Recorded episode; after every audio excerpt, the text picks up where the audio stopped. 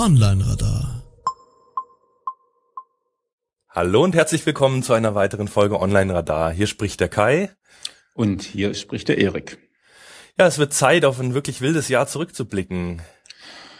Und als Gast haben wir dazu heute den sensationellen Sebastian Erlhofer bei uns, Autor eines SEO-Standardwerkes und geschäftsführender Gesellschafter der Mindshape in Köln. Hallo, Sebastian. Hallo, grüß euch.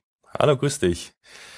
Ja, Sebastian, äh, stell dich doch einfach mal bitte kurz vor, was du so machst, äh, ja, was dich so umtreibt und wie du zu dem gekommen bist, was du machst. Ja, gerne. Ja, also äh, mein Name ist Sebastian Erlofer, ich bin 34 Jahre alt. Ähm, wie kam ich zu SEO? Also ich habe äh, 2000 angefangen, Informatik zu studieren und habe dann umgeschwenkt auf die Medienwissenschaft, habe mich da relativ viel mit, mit Rezeptionsforschung, Usability beschäftigt und ähm, da war SEO quasi sozusagen der, der Vorläufer, wie man überhaupt auf die Webseiten kommt. Und ich habe dann 2004 ein bisschen recherchiert und da gab es noch nicht so wirklich viel Literatur. Ja, und dann habe ich letztendlich die erste Auflage geschrieben, die dann 2005 rauskam. Da sitze ich jetzt gerade an der siebten Auflage dran. Mittlerweile bin ich auch nicht mehr in Freiburg oder in Trier, sondern sitze hier mit äh, meinem zweiten Kollegen äh, Robert Neumke da als Geschäftsführer in der Mindshape GmbH und ja, wir machen klassische SEO-Agentur für für Mittelständler, wir haben ähm, einen großen Technikbereich, wo wir sehr viel mit Typo 3 arbeiten und verbinden eigentlich die SEO und die Technikwelt eigentlich ganz gut. Siebte mhm. Auflage. Siebte genau. Auflage. Wahnsinn. Wie viel hast du da immer geändert?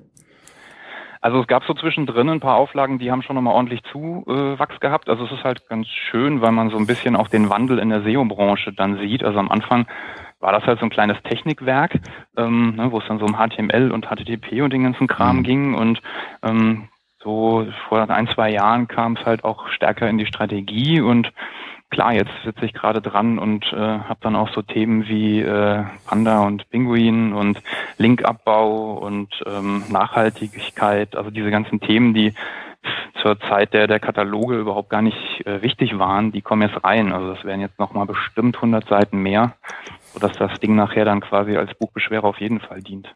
Mhm. äh, spannend, also dann kann man sich, wenn, genau, da kann man sich daraus auch ein Haus bauen. Aber und, und jetzt bist du hier praktisch, deswegen hast du gleich zugesagt, weil wir jetzt ja das, Volk, das letzte Jahr besprechen werden und dann kannst du natürlich gleich Inspiration fürs Buch mitnehmen, oder? Ja, absolut. Freue ich mich drauf. Super, wunderbar. Lasst uns erstmal ganz kurz übers Housekeeping sprechen, aber nur ganz kurz, weil viel müssen wir da gar nicht sagen. Ähm, ich wurde in einem Kommentar zur vergangenen Sendung gefragt nach dem Projektmanagement-Buch, das ich angesprochen habe. Und ähm, das heißt Rework von Jason Fried und David Heinemeier. Ähm, Heine Heinemeier Hansen. Ah, genau, Heinemeier Hansen. da war der Zeilenumbruch drin. Ähm, das, sind, das sind die Erfinder von Basecamp. Ähm, viele von euch arbeiten möglicherweise auch mit dem, mit dem Tool Basecamp. Das ist so ein Kollaborationstool für Projektmanagement, sehr einfach gehalten und sehr praktisch. Und die haben in dem Buch wirklich ähm, extrem simple und extrem schön zu lesende ähm, Tipps und Ideen, wie man Projekte organisieren kann drinnen, die auch radikal mit vielen Sachen ähm, aufräumen. Gefällt mir sehr gut, kann ich euch wirklich einfach nochmal empfehlen. Haben wir sonst noch was? Ja? Ich habe es mir dieses Jahr gekauft, ich bin aber noch nicht dazu gekommen, es zu lesen. Ach komm, das ist so easy, das kann man auch mal zwischendurch, äh, das sind so seitenweise, das, das geht echt. Also ja weil das ist ex extrem inspirierend. Also ja. Nee, ich, ich kann es auch nur empfehlen. Also ich habe es schon vor, vor zwei Jahren, glaube ich, gelesen. Ähm, also gerade so als Unternehmer gibt es auch so, so, ein paar Tipps. Man muss ja nicht alles gut finden, ähm, aber so, wann, wann stelle ich jemanden ein und ähm, wie entwickle mhm. ich ein neues Produkt? Ähm, also das kann man auch teilweise sehr gut auf, auf SEO übertragen und wie Erik schon sagt, also ich habe es als Backlektüre gelesen, weil man im Prinzip immer so, so seitenweise auch diese, diese Tipps und Kapitel durchlesen kann. Also es ist ganz nichts, was man jetzt von vorne bis hinten durchliest und dann schlauer ist, sondern wo man sich ruhig aus ein paar Gedanken machen sollte. Okay, mhm. ja, dann werde ich das mhm. mal auf mein Nachtschränkchen legen, ist vielleicht auch eine gute Taktik. genau, was wir uns jetzt vorgenommen hatten, ist ja ähm, über das vergangene Jahr ein bisschen zu reden. Ähm, wir haben uns dann auch überlegt, dass wir vielleicht noch ein bisschen Persönliches mit reinbringen und haben deswegen ein paar, paar Rubriken gemacht, wo jeder von uns dann einfach mal ganz kurz so sein, sein Lieblingsbuch und seine Lieblingsserie und sowas vorstellt. Ähm, vielleicht springen ja da bei euch auch ein paar Ideen raus, ähm, um euch ein bisschen zu unterhalten, also jenseits von SEO. Der eine oder andere wird ja möglicherweise auch noch was anderes machen außer SEO. Und vielleicht sind auch ein paar Weihnachtsgeschenke dabei, für die ihr euch äh, inspirieren lassen könnt. Oder wollen wir einfach mal loslegen? Was meint ihr? Jo, hm? klingt gut. Sind wir jetzt eh beim Thema Bücher, von daher starten wir doch einfach mal. Ähm, ich war jetzt auch ganz überrascht, dass der Erik hat da den Vorschlag gemacht, erstmal über das beste, den besten Roman zu, schrei äh, zu, zu sprechen. Jetzt muss ich erstmal überlegen, habe ich dieses Jahr überhaupt einen Roman gelesen? Weil ich komme halt äh, wenig dazu, Bücher zu lesen, wenn, dann sind es eher so Sach- und äh, Fach- und Sachbücher. Ja, ähm, du hast da was Schönes mitgebracht, glaube ich, Erik. Also, also mir ist schon bewusst, dass viele gar nicht mehr so richtig die Romane lesen, aber ähm, Leute, ihr verpasst da echt was. Also eintauchen in die Welt von, von, von irgendwelchen ähm, früheren Zeiten oder von Fantasiewelten auch. Das ist einfach was, was unfassbar äh, Spannendes und auch Entspannendes. Und ähm, da habe ich diesmal ein Hörbuch mitgebracht. Ähm, das war für mich in diesem Jahr tatsächlich ähm, das größte Buch, das ich gelesen habe, weil das ist ein Hörbuch, das geht in der Summe, glaube ich, dreimal 35 Stunden oder so. Wow. Also fast, fast 100 Stunden. Hm. und zwar ist es der Drachenbeinthron von Ted Williams. Das ist alles andere als ein neues Buch. Das ist wahrscheinlich schon 30 Jahre alt. Ähm, aber das ist wirklich eine Welt von Trollen und Elfen und also richtig, so richtig nett, ähm, gar nicht, gar nicht so pro problembelastet, sondern wirklich, da geht's ums Kämpfen, da, geht, da, geht, da geht's um, um, um, um, um Freundschaft um, und, und um Liebe und so. Richtig runde Angelegenheit. Ich habe tatsächlich heute Morgen den Schluss davon angehört bei der Fahrt hierher, weil ich gedacht habe, ähm, wenn ich schon vorstelle, dann muss ich es mir irgendwie auch zu Ende angehört haben. und es ist wirklich traumhaft. Ich kann es euch wirklich nur empfehlen. Und wenn ihr, wenn ihr Leute habt, die so ein bisschen vielleicht auch mal Fantasy lesen oder hören wollen, ähm, das ist absolut mein Tipp. Okay. Mhm. Ja, wie gesagt, ich hatte Probleme, was so Romane angeht. Ich bin halt jemand, ähm, ich höre sehr viel oder gucke dann eher Filme, weil lesen irgendwie durch die Augen, was wir jeden Tag vom Rechner äh, an Zeit verbringen, da brauche ich dann immer einen Ausgleich dazu. Deshalb lese ich sehr wenig äh, tatsächlich. Ähm, Hörbuch, Hörbücher sind eine schöne Möglichkeit, da habe ich auch einige gehört, aber irgendwie ist da nicht so richtig kleben geblieben. Ähm, deshalb ein Buch, was eigentlich kein Roman ist, aber die Bio eine Biografie, die mich schon irgendwie bewegt hat. Also das war wirklich von Steve Jobs, ähm, die offizielle Biografie von Walter Isaacson. Fand ich, für mich persönlich, äh, hat mir das sehr viel gebracht, weil es ja irgendwie dann doch mal so, so Blicke hinter den Charakter gibt und dass eben da auch nicht alles gut ist und das, was es eigentlich für ein Typ war und auch so die ganze Geschichte nochmal ähm, ja, da werden jetzt so einige natürlich Apple-Fanboy oder was auch immer schreiben, aber es ist wirklich irgendwie auch ein, ein toller Mensch gewesen. Also ich habe mir dann auch im YouTube gibt's ein paar tolle äh, Vorträge aus den 70er Jahren. Also der, der hat einfach ja so eine Art und Weise, mit Dingen umzugehen und über Sachen nachzudenken. Das hat mich wahnsinnig beeindruckt. Von daher hat mich das Buch äh, dann auch ja für mich weitergebracht, kann ich wirklich sagen. Schön. Ja, ich ich habe auch lange überlegen müssen jetzt gerade ähm, zum Thema Kampf und Liebe ähm, und in Welten eintauchen. Also ich hatte ähm, die Tribute von Panem jetzt im zweiten Teil im Kino gesehen und habe jetzt am Wochenende mir ähm, das Buch, also den dritten Teil, auch letztendlich reingezogen, weil ich einfach wissen wollte, wie es ausgeht.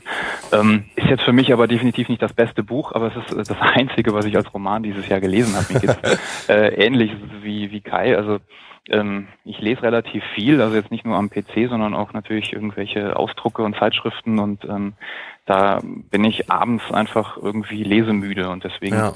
Ähm, mhm. Aber ich finde das auch, also man kann wunderbar in Welten eintauchen und ähm, gut, mein mein Bereich, sondern eher die anderen äh, Freizeitaktivitäten. Aber auf jeden Fall, also das ähm, ist zumindest ein Buch, wenn man auf, auf Kampf und Liebe steht. Also vielleicht, Erik, äh, wenn du es noch nicht gelesen hast, ist noch nicht ganz so alt, aber könnte man lesen. Ich habe alle drei Teile schon durchgelesen. Ah ja, super. Natürlich. Und Steve Jobs habe ich auch gelesen. Nein, also ich bin viel Leser. Äh, das hat sich irgendwie bei mir so ähm, etabliert irgendwann mal früher. Genau. Dann lasst uns doch mal auf die Sachbücher schauen. Ähm, mein interessantestes Buch, also gar nicht mal das, was ich jetzt am besten fand, weil da gibt es schon einige Sachen drin, die mir irgendwie nicht so richtig gut gefallen. Ähm, aber Dirk von Gehlen hat das Buch geschrieben, eine neue Version ist verfügbar. Und das ist einfach die Geschichte dieses Buches ist ganz interessant. Er hat erstmal ähm, für dieses Buchprojekt ähm, ähm, 15.000 Euro eingesammelt, also unter den zukünftigen Lesern auch, und hat die dann auch mitbestimmen lassen, was da für Inhalte drin sind und wie die wie die dann auch drinnen stehen. Ähm, das fand ich ganz spannend, ist auch veröffentlicht worden als Buch. Und ähm, was mich da am meisten dran verblüfft ist, es verkauft sich wohl auf Amazon gar nicht mal so schlecht, aber hat gerade mal zwei Rezensionen. Und ähm, da geht es genau darum, um Verflüssigung von, von, äh, von Denken und von den ganzen Dingen, die wir da so tun. Und ähm, da fand ich schon relativ shocking, ähm, dass so ein, so ein Community-Projekt eigentlich gerade mal zwei Rezensionen auf Amazon bekommt. Das hat mich dann doch echt berührt. Und ähm, es liegt vielleicht aber auch tatsächlich am Buch, ähm, das ich nicht so besonders inspirierend finde. Hast du denn selber eine geschrieben? Also bist du eine von den beiden? Nein. Ja, ich weiß, ich weiß, ich weiß. Ja, alles klar. Finde ich aber auch ganz, ganz interessant. Ich hab, wir haben ja vorab die Shownotes erstellt und da habe ich gelesen, hier irgendwie hat nur zwei äh, Rezensionen auf Amazon. Davon, da bin ich dann davon ausgegangen, dass es sich dann auch gar nicht verkauft hat. Ähm, aber wenn du jetzt sagst, es hat sich doch relativ gut verkauft und trotzdem hat es nur so wenig äh, Rezensionen, das ist ja auch schon etwas komisch. Vielleicht ist auch einer der wenigen Autoren, die keine Fake-Rezensionen wollten. ja, das kann auch ganz gut sein. Der hat seine Freunde eben gefragt, bei sich auf der Seite was zu kommentieren und nicht auf Amazon und dann, dann wird es dann halt eben so. Ja. Na gut, aber das nur so am Rande von der Geschichte her. Lasst uns, lasst uns weitermachen. Ja, ich habe ein Buch mitgebracht, das hatte ich auch schon, schon mal erwähnt. Ich will jetzt auch gar nicht zu stark ähm, drauf eingehen. Das nennt sich Lean Startup. Ähm, zum einen, weil ich es noch nicht ganz durch habe und zum anderen, tatarata, weil wir demnächst ähm, eine spannende Folge Online da aufnehmen werden zum Thema Unternehmertum mit einem ganz tollen Gast, der auch schon zugesagt hat. Und da werden wir dann intensiver auf diese Punkte eingehen und da werde ich dann auch ähm, meine Takeaways aus diesem und anderen Büchern mitnehmen. Ich habe ja sonst auch immer hier äh, Cialdini oder ähm, Die Kunst deine Kunden zu lieben und so weiter genannt. Das sind alles so Bücher, die mich da weitergebracht haben. Lean Startup war eben das letzte, was ich in der Reihe mir besorgt hatte, mit Rework zusammen, was ich eben noch nicht gelesen habe. Ähm, da würde ich euch einfach mal heiß machen auf eine der nächsten Sendungen. Vielleicht die nächste nächste oder die übernächste dann auf jeden Fall. Genau. Ähm, ganz kurz nur, es geht darum, eben wie man ein Unternehmen möglichst ohne Kapital oder ähm, ja, also möglichst flach und klein und, und dynamisch und agil aufbaut und führt und ja, ist sehr, sehr cool.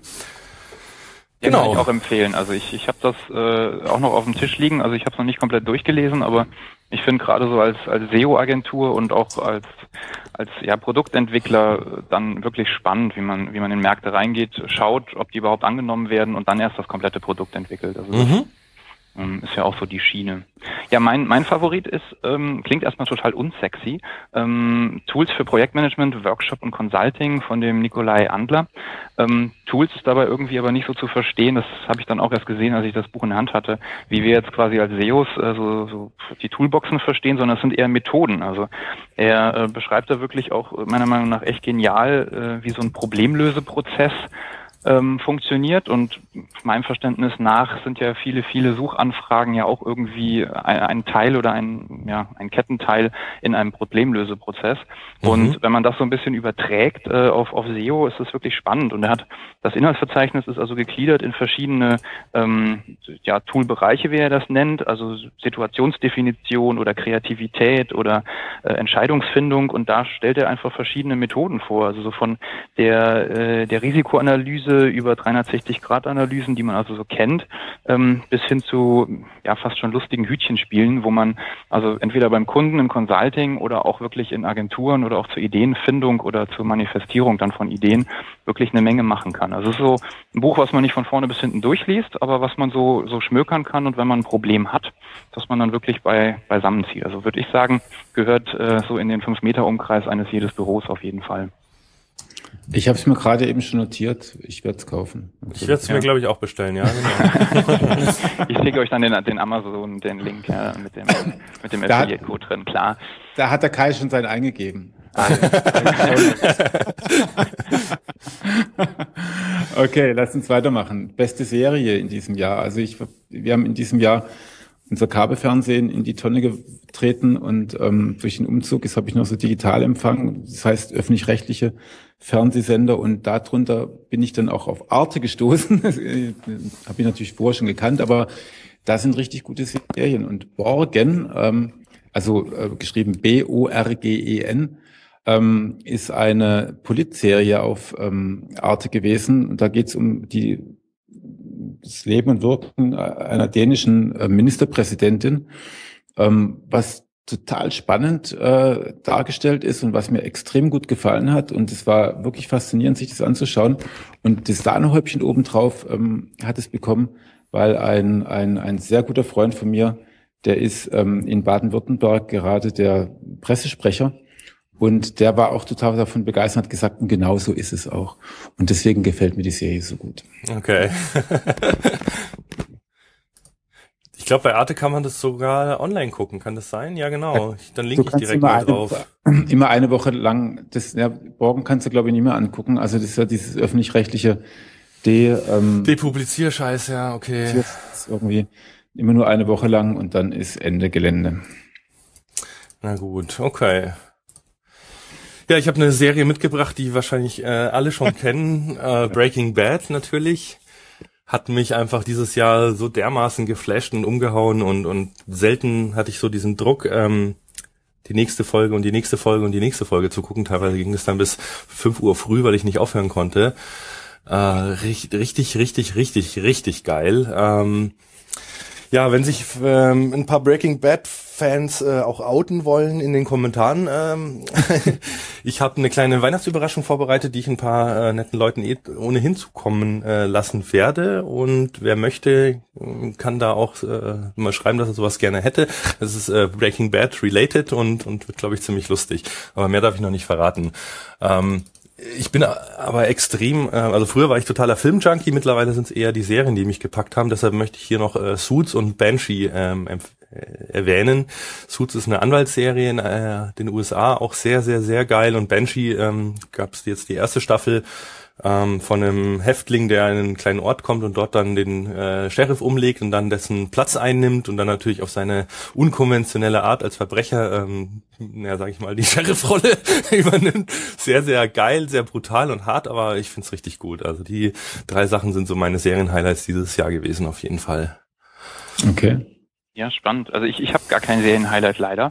Ähm, ich hatte früher, also aber nicht dieses Jahr, deswegen passt das hier nicht rein, IT Crowd und Big Bang Theory natürlich geguckt, also mit dem gleichen Effekt, äh, dass man irgendwie schwer aufhören kann und dann irgendwie mhm. feststellt, oh, es ist schon fast wieder hell draußen. Ähm, nee, ich verbringe meine, meine Freizeit dann zum Entspannen, also das ist auch so, wo ich, wo ich früher immer viel Fernsehen geguckt habe, eigentlich hauptsächlich jetzt am, am Computer und ähm, ich springe da mal gleich zur, zur besten Game-Kategorie quasi und habe da für mich ein, ein Indie-Spiel entdeckt, das heißt How to Survive, ist äh, ein Zombie-Indie-Game, also in, im wahrsten Sinne auch zum Spielen hirnlos. Und es ist wirklich ganz einfach, es kostet auch nur 10 Euro, man kann sich das runterladen, man ist dann auf einer einsamen Insel, gibt es auch einen Multiplayer-Modus, dann ist man zu zweit, wobei es da kein Chat gibt oder ähnliches, also man kann sich nicht unterhalten mit dem anderen. Ähm, ja, und läuft dann da rum und guckt dann eben, dass man von Zombies irgendwie nicht so berührt wird von der Vogelperspektive. Also total simples Spiel, ähm, aber wirklich süß gemacht. Mal nicht so diese Blockbuster, die weiß ich nicht wie viel Millionen kosten, ähm, sondern ein kleines Indie-Game für 10 Euro kann ich mir empfehlen, How to Survive. Ähm, kaufen, angucken und irgendwie mal ein paar Stunden Spaß haben. Also wirklich auch sehr entspannt, ähm, wenn man so ein bisschen die Maus und die Tastatur beherrscht, dann kann man sich da wirklich zurücklehnen und Spaß haben. Ja, sehr geil. Gibt's auch auf Steam, habe ich gerade gesehen. Äh, Werde ich mir dann, glaube genau. ich, mal angucken. Aber noch nicht für Mac, nee, nur für Windows. Okay. Also ich, ich, ich steige bei Games aus. Ich habe früher Tetris gespielt, dann habe ich aufgehört. Okay, äh, dann springe ich meine in die Bresche. ich bin oder war ja schon sehr starker Gamer, habe das lange Zeit auch mit E-Sport und tralala alles so gemacht. Ähm, habe dann irgendwie die letzten Jahre gar nicht mehr gespielt. Ähm, und bin jetzt gerade so ein bisschen am gucken. Wenn ich Zeit finde, es ist halt momentan echt maximal so ein, zwei Stunden im Monat. Hab mir jetzt eine PS3 geholt tatsächlich, jetzt wo die PS4 da ist. Ähm, einzig und allein wegen einem Spiel. Und zwar, ich habe damals Heavy Rain gespielt, das kennen vielleicht viele noch von euch auch. Ähm, das kam vor zwei Jahren ungefähr raus.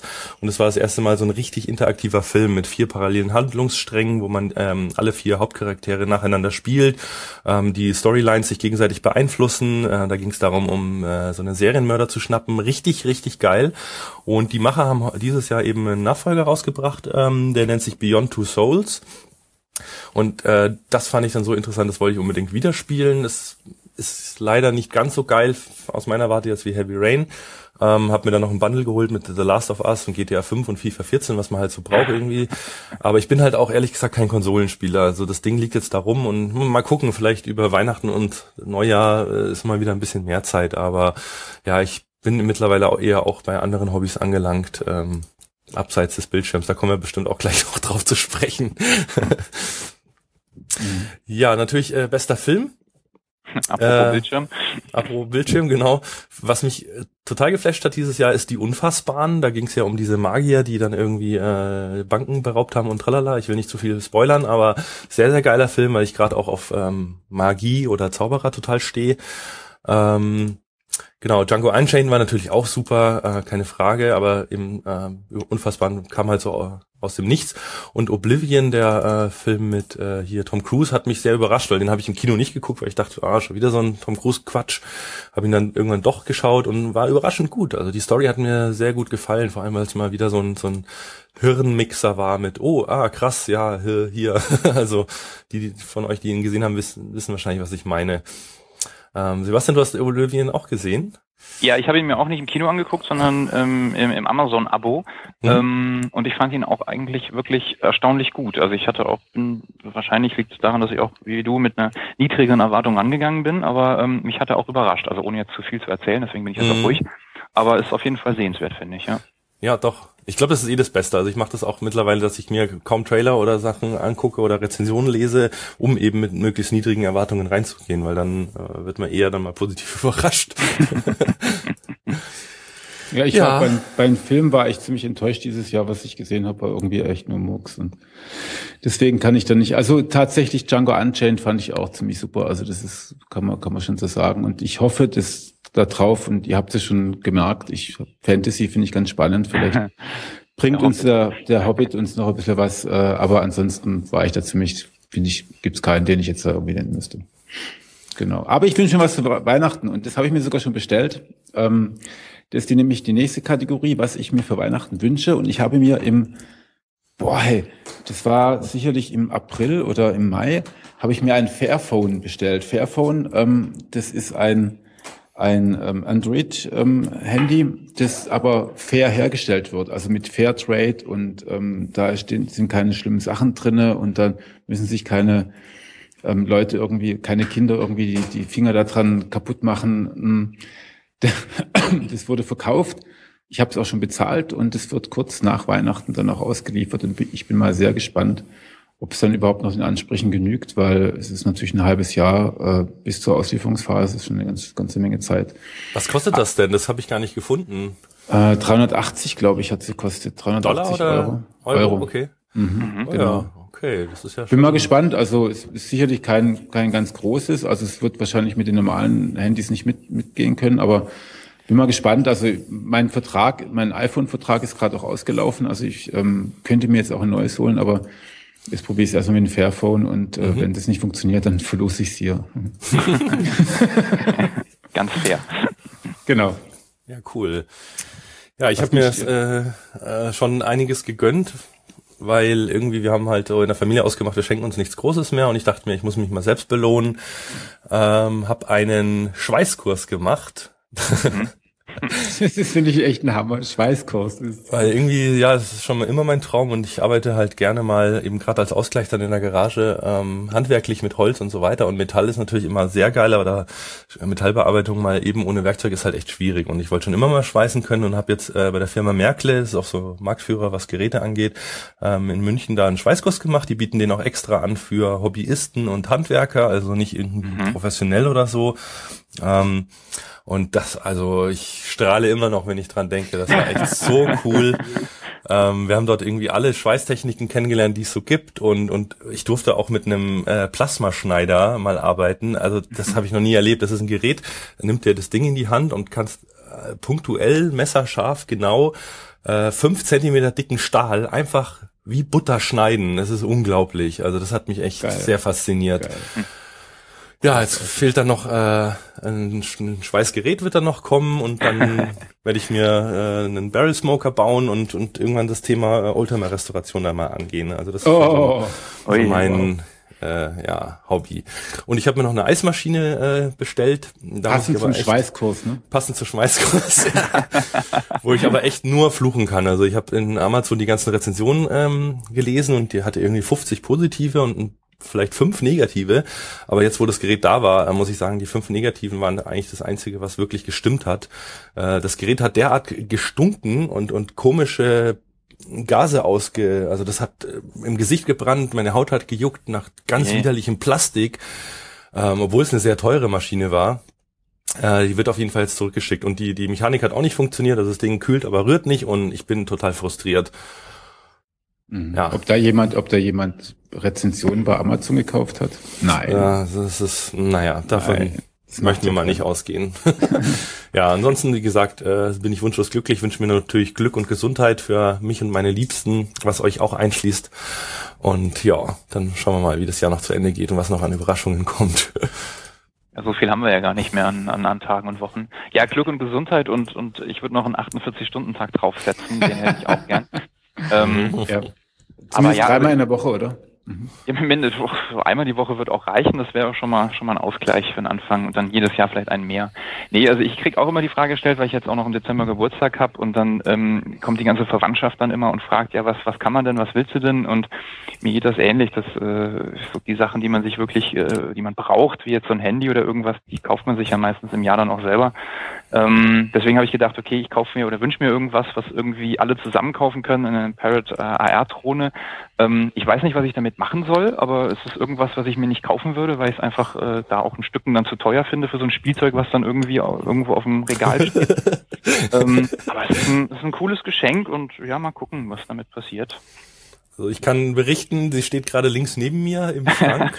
ich, bin, ich bin dreimal damit geflogen. Es ist sau, sau cool, aber seitdem fällt mir irgendwie auch nichts ein. Und ich überlege auch immer, was machst du? Machst du mal hier irgendwie eine Aufnahme von deinem Haus und dann als Image-Video und keine Ahnung und übers Wasser fliegen und oh, irgendwie ist es schade. Also ich finde es faszinierend und und es ist echt ein schönes Stück Technik Mhm. Ja, aber ja, mal gucken. Ich bin mal gespannt, was du dann so erzählst, wenn du sie hast. Ja, wir, wir machen die Selbsthilfegruppe auf. Was mache ich mit meiner Drohne?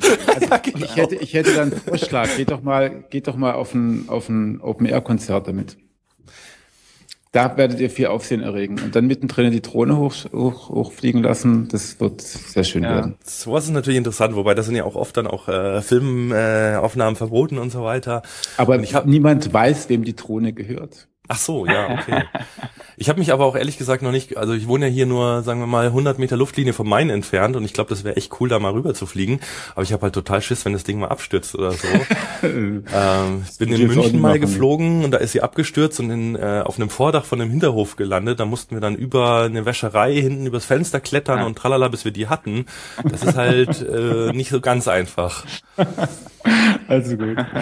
Ich, äh, ich, ich, ich bin, also ich, seit es die gibt, möchte ich mir die gerne auch kaufen. Ich gebe es jetzt offen zu. Ich werde in der Selbsthilfegruppe, weil ich kaufe mir dann auch eine, weil dann habe ich sie auch. Und ich gehe dann damit spazieren in der Fußgängerzone irgendwie so über meinem kann, Kopf. Ich, ich kann dir meine einfach auch mal leihen. Dann kannst du oh, so ja. diesen, diese äh, 72 Stunden der Faszination voll ausleben. dann schauen wir mal. Ja, vielleicht wäre das, vielleicht wäre das cool, irgendwie so, eine, so, eine, so, so ein Ebay für, für Drohnen irgendwie so. Ja, das ist, das ist dann die www.drohnensharing.de, ne? Ja, genau. Genau.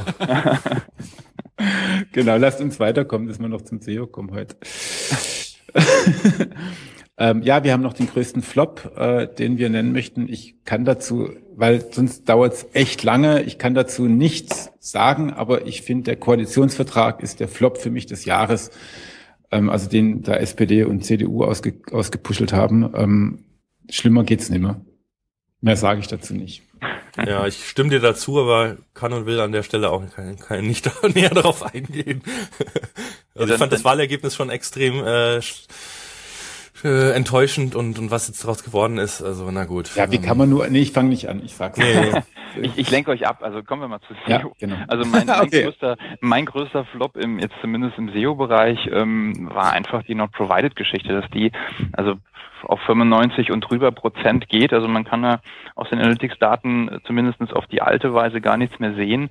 Ähm, und ich verstehe natürlich Google auf der einen Seite, dass sie da ähm, vor allen Dingen den SEOs so ein bisschen den Kampf ansagen und dass es technologisch mit SSL natürlich auch nicht von alleine geht. Ähm, aber sie hätten es ja trotzdem irgendwie einrichten können. Und was ich, was ich krass finde, deswegen auch der Flop, ähm, dass auf der einen Seite propagiert wird, okay, macht äh, nutzwerten Inhalt, äh, macht hilfreichen Inhalt für die, für die Leute, die irgendwie da irgendwo Probleme haben und löst die. Auf der anderen Seite hatten wir zumindest dieses Tool auch immer so eingesetzt, dass man eben sehen kann, naja, mit welchen Keywords, also sprich mit welchen Motivationen und Problemen kommen die Leute denn dann tatsächlich nachher auf die Seite. Es ist ja nicht immer so, Mhm. dass man das schön optimiert und dann ist das auch nach das eine Keyword, was man dann dafür vorgesehen hat vielleicht. Und wenn man so ein Erstaudit macht, dann ist das ja sowieso Kraut und Rüben meistens. Und deswegen war das für mich der größte Flop, weil ich einfach das unnötig finde, ähm, dass sie das so krass äh, reglementieren jetzt und für mich auch die Webmaster-Tools-Integration in Analytics da eigentlich analytisch auch nicht rankommt. Also das scheint ja wohl auch Common Sense zu sein, deswegen stürzen sich ja die Toolanbieter gerade auch auf irgendwelche Lösungen. Hm. Ja, das war mein Flop 2013 eigentlich. Ja, Ja, wobei können wir vielleicht gleich auch, also ich habe dazu auch, auch eine Meinung, wir kommen nachher nochmal dazu, gell? Ich sag sie dann nachher. Dass die Leute ein bisschen jetzt gespannt sind vielleicht und dann auch bis zu Ende anhören alles.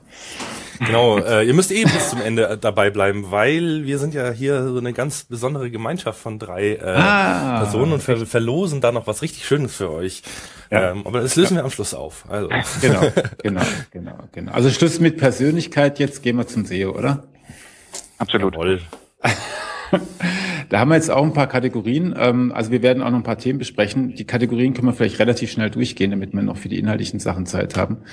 Ähm, eine Kategorie war bestes SEO-Tool. Ähm, da habe ich tatsächlich, obwohl ich so ein bisschen hin und her gerissen war, aber ich habe dann doch mal Searchmetrics genannt, ähm, weil das ist für mich die, äh, die SEO-Software, in der ich gerade am meisten unterwegs bin. Und ich fand jetzt auch ähm, diese, dieses Traffic Insight fand ich relativ cool und ähm, die Content Optimization gefällt mir da drin irgendwie ziemlich gut. Also das, die WDF-EDF-Lösung, die sie, die sie da hingebaut haben.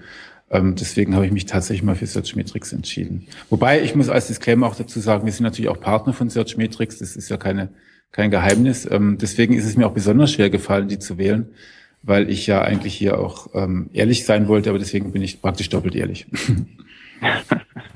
Ja, wir sind, wir sind Okay. kein Partner von, von irgendwelchen Toolanbieter. Ähm, also wir nutzen im Vergleich jetzt dazu sehr viel Sistrix äh, tagtäglich. Ähm, aber für mich war eigentlich das Tool 2013, zumindest bei uns in der Agenturarbeit, äh, Ahrefs oder HArefs, ähm, hat auch bei uns so ein bisschen den Open Site Explorer abgelöst, weil die Backlink-Daten zumindest für unsere Einsatzzwecke da deutlich ausführlicher sind. Ich finde jetzt auch den Relaunch, den sie gemacht haben, nochmal in der Aufbereitung deutlich cooler und die Exports gehen auch schneller, also man kann damit auch viel besser Linkprofilanalysen fahren. Ja, Punkt. Okay. Hast du da so einen Professional-Account oder?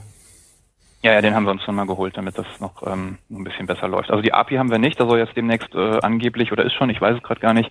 Letzte Woche kam raus, dass da eine freie API noch äh, verfügbar sein soll. Da bin ich auch mal gespannt. Ähm, Mhm. Aber allein schon der der CSV oder Excel-Export, der der hilft schon zum Weiterverarbeiten. Also das ist eine, eine schicke Sache. Und wie gesagt, die Daten meiner Meinung nach sind natürlich nicht vollständig, es sind immer nur Stichproben, ähm, aber auch gerade so so so kleine Perlen, ähm, wenn man wenn man dann so ein Linkprofil anschaut, entdeckt man dann doch schon nochmal.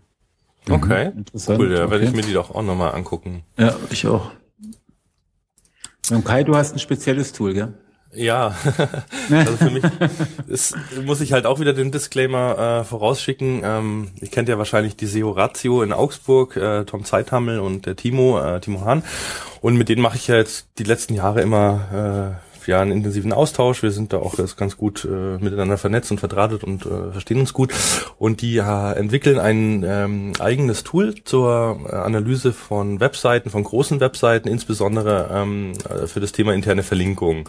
Und ich habe mich ja in dem Thema auch so ein bisschen mal schwerpunktmäßig rumgetrieben und ähm, ja jetzt mittlerweile viel an, an kundenseitigem Input und äh, ja, Feature-Requests geliefert und, und Bug-Testing gemacht. Ähm, das heißt, irgendwie so ein bisschen das Tool auch mitgestaltet oder können. Und äh, was ja, daraus geworden ist, sage ich jetzt mal, ähm, wird jetzt ja, kann ich sagen, ist so einzigartig und gibt es eigentlich kein anderes Tool, ähm, was mir derzeit bekannt ist. Ich weiß nicht, CrawlMe startet ja gerade erst und und äh, Strucker gibt's noch und ähm, klar, äh, Systrix hat ja auch so ein On-Site-Tool und natürlich auch OnPage, aber die haben alle ein bisschen anderen Schwerpunkt und und die SEO Ratio Tools sind halt wirklich dafür da, eine Seite mit einer Million URLs mal eben vollständig durchzucrawlen und äh, dadurch sehr coole ähm, ja, ähm, Analysen, Auswertungen und Insights zu bekommen, um dann Konzepte machen zu können. Also sei es interne Verlinkung, sei es äh, Website-Architektur, die ganze Technik natürlich. Ähm, man kann dadurch sehr schön ähm, vor Relaunch, nach Relaunch oder größere Änderungen an der Seite auch für Qualitätssicherung das Ganze nutzen. Äh, es kommt jetzt auch immer mehr rein. Ähm, ja, ist so mein Tool des Jahres, möchte ich überhaupt nicht mehr drauf verzichten. Ähm, ja, aber du ja. musst dazu sagen, dass es natürlich das nicht frei zu kaufen gibt. Genau, also es wird Das jetzt ist der Problem, wir kennen es auch, ich habe es auch schon gesehen und ich finde es sensationell, also äh, wirklich großartig. Tom, wir lieben dich dafür. Ähm, aber es ist halt nicht so frei. Oder weißt du mehr? Ja, ich weiß ein bisschen mehr. Also es wird jetzt ähm, Anfang 2014, wenn alles gut läuft, glaube ich sogar schon im Januar, ähm, die Möglichkeit für alle dann geben, ähm, erstmal einen Testcrawl zu machen, der ist sogar kostenlos. Ähm, und bis, ich glaube, 25.000 Seiten sogar. Und dann kann man natürlich je nach Umfang äh, des Scrolls sich ganz normal deine, seine Pakete buchen und ähm, ja, dann sozusagen auch mit den Daten arbeiten. Man kann natürlich auch als, als Kunde oder als Dienstleister, wie auch immer, auch äh, das Know-how von Tom und, und ähm, ja, der SEO Ratio dazu buchen, also auch interne Verlinkungskonzepte da mit für größere Kunden mit reinnehmen. Ähm, aber es ist jetzt noch nicht so, dass das äh, Systrix oder oder OnPage-Tool ähm, mit der Zielgruppe wirklich für jeden und für alle und, mhm. und möglichst einfach. Es ist ein Tool für Spezialisten. Man muss wissen, was man mit den Daten macht oder was man damit äh, machen kann. Äh, aber ja, wenn man das tut, dann ist es wirklich sehr, sehr mächtig und, und hilft wirklich. Also. Aber ich, ich, ich würde sagen, mit der Ankündigung hast du jetzt einigen Entwicklern bei anderen Tools die Weihnachtsferien verhagelt. Weil Na, ich, die ich glaub, werden viel tun müssen. Also ich sehe es gar nicht so, weil es ist eigentlich wirklich ein ganz, ganz spezieller ähm, Bedarf, mhm. der da gedeckt wird, der bei den anderen mhm. auch gar nicht so im Fokus steht. Ich habe mich ja auch mit den anderen Toolanbietern so ein bisschen unterhalten. Ähm, also ich glaube, die, die geben und nehmen sich da auch, also es ist keine kan kan Kannibalisierung in dem Sinne. Es ist mhm. best eine Ergänzung und man kann es sicherlich auch nicht für jeden Kunden anwenden. Also schaut es euch einfach mal an. Ich hoffe, dass es dann bald äh, ja offen ist. Also die Teaser-Page ist auf jeden Fall schon da, seoratiotools.com. Ich habe es auch verlinkt. Ähm, guckt einfach mal rein. Ja, an der Stelle ist auch genug Werbung. ja, dann hatten wir natürlich dieses Jahr extrem viele coole äh, Konferenzen. Ja, da fand ich nur schwierig, so die beste auszuwählen, weil einige waren jetzt erst ganz kürzlich, da ist man von den Eindrücken noch total geflasht. Äh, zum Beispiel die SEO-Com, andere sind ja schon ein bisschen länger her, wie die Campix. Äh, Erik, was war so dein Highlight irgendwie dieses Jahr? Mein Highlight war wie fast jedes Jahr SEO Campix, SMX und SEO-Com. ich, ich, kann mich nicht entscheiden, es sind einfach drei komplett unterschiedliche ähm, Konferenzen und ähm, die haben alle drei ihre Berechtigungen. Ich will, ich will keine von den dreien missen. Und ähm, ja, und ich glaube, ich glaube aber auch, dass wenn man auf den drei waren, dann hat man, hat man so ein, ich, sorry an alle anderen, aber dann hat man, glaube ich, das abgedeckt, was man abdecken möchte. Und ähm, gut ist. Ja, mir geht's da genauso. Also ich muss auch sagen, die drei sind auch meine Highlights irgendwie. Wobei, ich muss zugeben, Sebastian wird gleich was erzählen, da bin ich extrem neidisch drauf. Das hat bei mir nämlich nicht hingehauen. Mhm. Sebastian war bei 50 Leute, 100 Steaks vom großartigen Karl Kratz, den wir an der Stelle auch mal grüßen. Ähm, ja, erzähl mal, Sebastian, was war das? ja, ich, ich Sag doch mal die Tipps, bitte. Ich will auch nichts erzählen. Nein, also jetzt fernab von den Tipps, ähm, das Event war einfach mal ein ganz krass anderes Event. Ähm, ich würde es auch gar nicht als Konferenz bezeichnen, aber es war für mich das, das Event- oder Konferenz-Highlight dieses Jahr auf jeden Fall. Also ich fand die Campix schön, ich fand äh, die SMX, ich war letztes Jahr da, die, dieses Jahr habe ich es nicht geschafft, die fand ich auch schön. Und die SEOCom, also sehe ich wir beide, es sind unterschiedliche Konferenzen mit unterschiedlichem Publikum.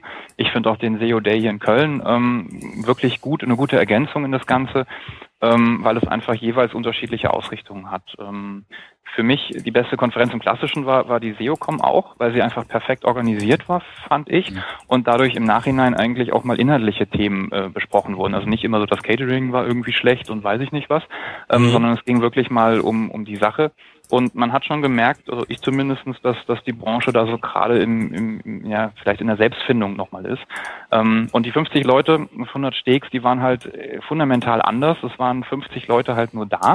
Es waren noch ein paar mehr als 100 Steaks, aber es war so ein richtig intensives Event. Also jeder musste halt was sagen, jeder konnte was sagen. Und ähm, man hat sich wirklich auch intensiver nochmal kennengelernt. Also das, was so unter Networking immer verstanden wird und ja häufig so als Plattitüde daherkommt, da war es halt wirklich so. Und ähm, natürlich hat man da auch den einen oder anderen Tipp mitgenommen, ähm, aber jeder interpretiert ihn auch anders und ähm, macht ihn dann auch anders. Aber vor allen Dingen dieses, dieses intensive, ja, familiäre Grillen quasi, das fand mhm. ich wirklich klasse. Also da wirklich ähm, auch, auch von meiner Seite echt vielen Dank an Karl, weil das hat er wirklich toll gemacht. Mhm. Und soll es auch nächstes Jahr nochmal geben, habe ich jetzt. Äh, ja, er hat es ja schon angekündigt. Äh, es gibt jetzt sogar schon einen Termin dafür. Moment, ich sage ihn euch gleich. Ähm, Save the Date, das ist am, ja, das dauert jetzt ganz schön lang, 6. Juni, 6. Juni, das ist ein Freitag 2014. Ähm, haltet euch schon mal ja, den Ta Termin frei. Ich bin mal gespannt, wie das jetzt wird, weil 50 Leute ist natürlich extrem wenig. Ähm, nach dem tollen Feedback von diesem Jahr werden es, glaube ich, noch mehr Leute sein. Ähm, es lohnt sich auch voll. Also es ist, es ist wirklich, es ist, lohnt sich und das System, was ja die SEOCom auch hatte, dass man quasi ein, ein Fach, eine Fachjury hat, die unabhängig und anonym ja auch bewertet, ähm, ist wirklich auch ganz angenehm und fruchtbar. Das fand ich auf der SEOCom, mhm. was die Speaker-Auswahl angeht, wirklich empfehlenswert. Also es ist ja ein wissenschaftliches Prinzip, das so übernommen wurde dann aus den ganzen Wissenschaftskonferenzen. Und das hat halt äh, bei Karl auch super funktioniert, meiner Meinung nach. Mhm. Mhm. Hattest du Schwierigkeiten, einen Tipp zu finden? Weil das fand ich halt, das ist halt irgendwie schon eine, Einstiegshürde, die so ein bisschen erstmal, wow, so ist das was, also du brauchst ja irgendwas. Ähm, du hast keine Relation, ja. Genau, ja, die Relation fehlt und, und ist, was für mhm. dich spannend ist, was ist für einen anderen spannend und, und kennen das die Leute schon, weil es war ja, glaube ich, auch so Anforderung, dass du was erzählst, was die anderen noch nicht kennen. Genau, und es soll auch nicht verbraucht äh, werden können, also irgendwelche genau. also die Ressourcentipps, die dann nach zweimal weg sind, das, das war ja auch nicht. Ähm, ja, also es war schon, ähm, schon schwierig, jetzt nicht sich irgendwie Tipps auszudenken. Ähm, ich glaube, da kann jeder, der, der jeden Tag SEO macht, da schon irgendwie sich was überlegen. Ähm, es ist jetzt auch nicht so, dass man sich fünf Minuten hinsetzt und dann drei Sachen einfallen, die alle super sind. Die fehlende Relation ist halt so ein bisschen das Ding. Ähm, da haben es natürlich die 50 Leute, die da waren, ein bisschen einfacher, weil man schon mal so ein bisschen die Tendenz hat. Ähm, aber wirklich einfach einreichen und, und probieren. Also es lohnt sich auf jeden Fall. Es ist extrem nett einfach auch, fernab von dem Wissen. Ähm, aber es ist auch wirklich ein, ein, Event, was wie gesagt nicht mit den Konferenzen zu vergleichen ist. Also ich würde mhm. niemals quasi äh, die ganze Weiterbildung und, und den Transfer auf solch ein Event setzen, sondern ich finde Konferenzen ähm, unheimlich wichtig. Also das ist einfach eine Ergänzung dazu, ne? Mhm. wie so ein Stammtisch oder ähnliche Dinge auch. Kannst du vielleicht noch fürs nächste Jahr auch dann für die Bewerbung sagen, ähm, waren die Tipps, sage ich mal, sehr trick- und, und blacklastig? Also wirklich so, hier äh, kannst du Google noch austricksen oder waren es halt auch wirklich Sachen, die, sag ich mal, jemand, der ausschließlich white ist oder eine Agentur oder so, dass man da auch was mitnimmt? Ähm, das würde mich noch interessieren. Also ich glaube sowohl als auch. Also die, ich glaube, das kann ich sagen, es war die volle Bandbreite dabei. Ähm, ja, mehr muss man da nicht dazu sagen. Also es ist, okay. glaube ich, ja, jeder sollte in dem, was er dann vorstellt, wirklich Experte dann sein. Das ist, glaube ich, das Wichtige, weil auch mhm. nur dann wirklich ein wertvoller Tipp rüberkommt. Also sich jetzt nicht irgendwas überlegen, was cool sein könnte, was man aber irgendwie nicht selber wirklich bis in die Tiefe auch erklären kann. Ja. Ähm, und dann funktioniert das und dann äh, wirklich, äh, man kommt da auch schon rein. Also das ist kein also, Hexenwerk, aber es ist natürlich schon auch gewisse Konkurrenz da. Finde ich auch gut. Ist ja auch absichtlich so gemacht. Ja, also wenn da jetzt, wenn da jetzt ganz Seohausen seine Tipps an die Jury schickt, wäre ich gerne Mitglied in der Jury. ja. ja, ich finde, ich, so, so Jury äh, finde ich ja auch immer spannend, wenn man auch eine Menge mitkriegt mhm. und auch so ein bisschen auch äh, einfach mal das Komplette sieht. Also es wurden ja ein paar hundert Tipps auch eingereicht. Ähm, ich denke mal, die Jury hatte auch einen netten Überblick nochmal bekommen. Also es wurden ja nicht die Tipps eingereicht, sondern auch nur die, äh, die, die Beschreibungen zu den Tipps, äh, ohne jetzt mhm. die zu verraten. Ähm, aber ich finde es wirklich spannend, dann auch so als Jurymitglied bestimmt, ja. Also Erik, mhm. sind wir schon zu zweit, ja? Mhm, okay, dann rufen wir nachher mal beim Karl an. Dann holen wir die einfach in die Sendung und werden uns dann bewerben. Oder wir machen einfach die Konferenz, äh, äh die Konkurrenzveranstaltungen machen es entweder noch exklusiver, irgendwie zehn Leute 1000 Steaks oder äh, 1000 Leute Vegetarier auch. 1000 Leute zwei Falafel. genau, sowas in der Richtung. Da finden wir schon noch irgendwas, was wir da machen. Also gut, was war die wichtigste Erkenntnis im letzten Jahr, also nach den Konferenzen und nach den Tools?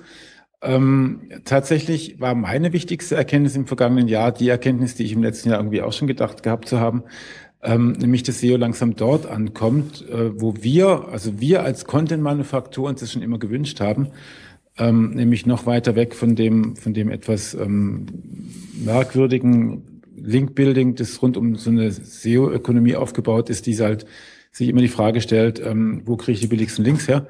Ähm, ich glaube, da kommen wir wirklich langsam an, wo es sich dann wirklich um Inhalte äh, handelt und ähm, das hoffe ich mal, dass es im nächsten Jahr noch weiter so weitergeht.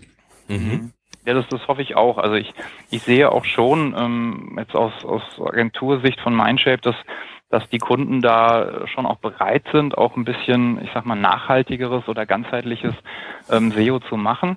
Ähm, trotzdem ist es aber immer noch so, gerade jetzt im Mittelstand, ähm, dass man häufig wirklich die Kunden äh, ja lang und breit erklärt man, ja, das ist jetzt hier äh, die Methode, wie wir dann erstmal nicht nach einzelnen Keywords gucken, sondern nach den Themen und nach den Bedürfnissen ihrer Besucher und was wollen sie eigentlich mit der Webseite.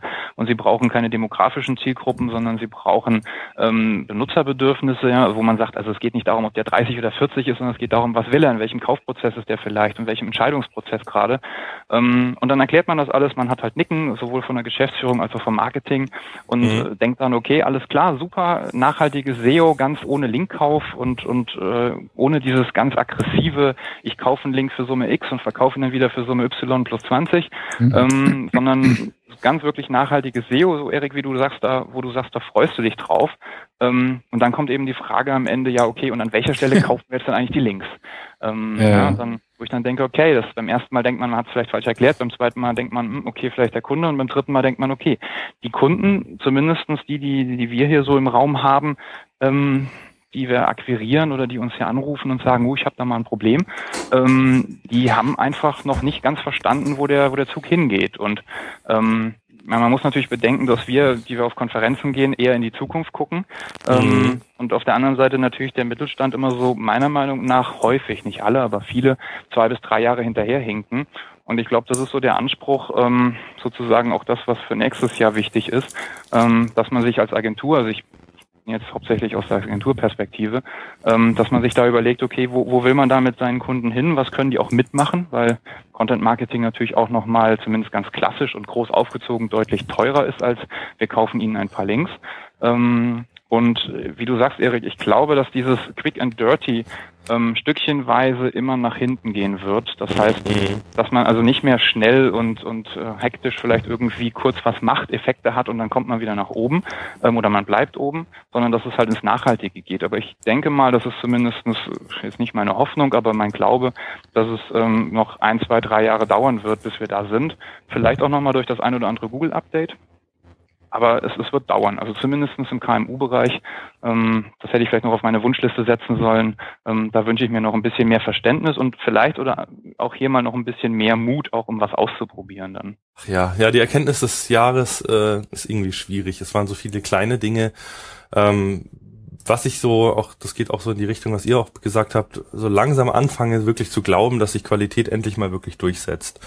Ähm, dass eben die Bereiche, in denen Quick and Dirty noch funktioniert, ähm, bescheißen, sage ich jetzt einfach mal, oder die Tricks. Äh, das wird weniger, es wird dünner. Ähm, ich bin gespannt und, und voller Hoffnung, dass es nächstes Jahr noch drastischer wird. Also da wird es, denke ich mal, noch mal ein paar Genickschläge für einige geben. Ähm, es ändert sich ja auch schon ganz viel in der Branche, was man so mitbekommt, ähm, auch von den Agenturen, von der Landschaft, was so angeboten wird, ähm, was so Best Practices sind. Ähm, ja, äh, ich glaube auch da trennt sich so langsam Spreu von Weizen, aber ja, wie Sebastian auch gesagt hat, eben bei den Kunden, das ist halt nochmal ein ganz anderes Thema. Also wenn du dann irgendwie eine, so eine reine Vertriebsagentur, die halt immer noch mit den Methoden von 2002 äh, in die breite Masse gehst, die noch nie sich vorher mit SEO beschäftigt haben äh, und den Kunden dann das Blaue vom Himmel versprichst. Also da ist einfach auch noch leider, leider mhm. sehr viel Potenzial da ähm, in, mhm. in diesem etwas gebildeteren Markt oder eben Kunden, die sehr stark das Thema E-Commerce im Fokus haben,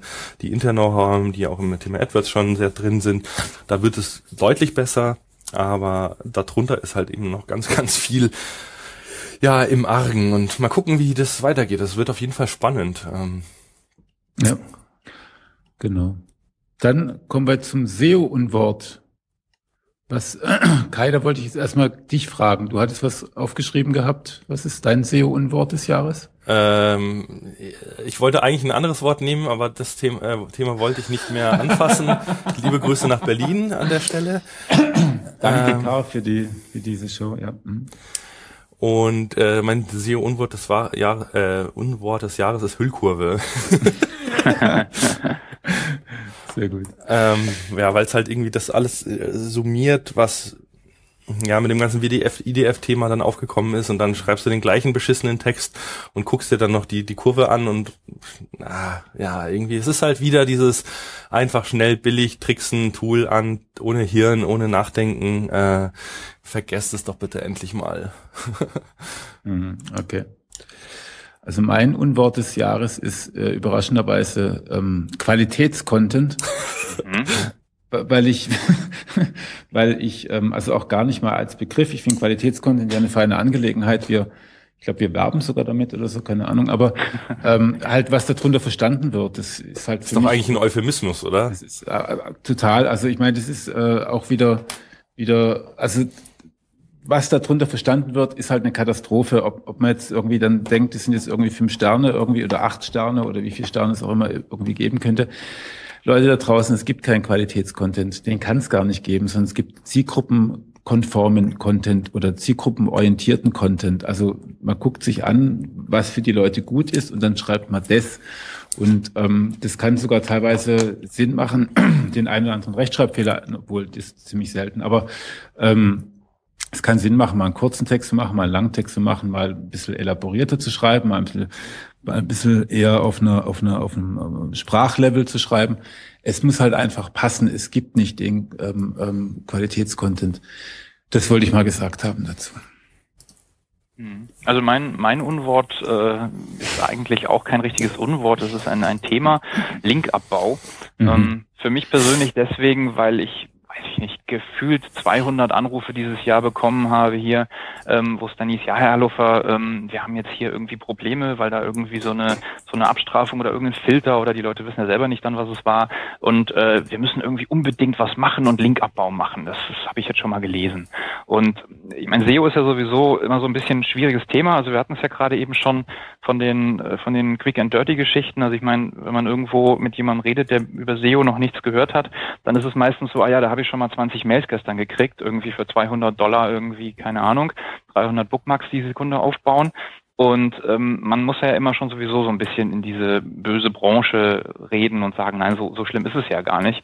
Und meistens ist es ja so, gerade auch wieder bei Mittelständlern, die, die wollen ja nicht unbedingt SEO machen, sondern die müssen SEO machen, weil es entweder mit der Website nicht so läuft oder weil der Markt nicht so läuft. Das ist ja so ein Problem. Und Linkabbau ist nochmal eine Stufe extremer, deswegen für mich das Unwort, weil die wollen schon kein SEO machen häufig, häufig, also intrinsisch gesehen. Und dann kommt auch noch der Linkabbau dazu, der ja quasi noch eins oben drauf ist. und. Ja, ja. Das, das ja, ist schwierig dann auch da, also jetzt rein aus, aus Geschäftssicht irgendwie zu sagen, okay, wir entwickeln dann irgendwie ein nachhaltiges Konzept, ähm, gerade wenn dann auch, das habt ihr bestimmt auch erlebt, ähm, wenn man dann irgendwie den Linkabbau macht und auf der anderen Seite dann noch irgendwelche 200 Dollar Verträge laufen, wo dann aus Russland und Co. nochmal wieder 200 Links draufkommen, ja, ja, oder, oder wo noch eine zweite Agentur oder auch ein Freelancer oder whatever einfach noch nach dem klassischen Prinzip, was ja teilweise auch noch funktioniert, muss man ja auch mal knallhart so sagen, einfach fährt, aber halt da schon wieder dann die nächsten Links quasi für den nächsten Linkabbau reinhaut. Mhm. Ähm, das funktioniert natürlich nicht. Also für mich das Unwort Linkabbau eigentlich. Was ist es für auch für ein,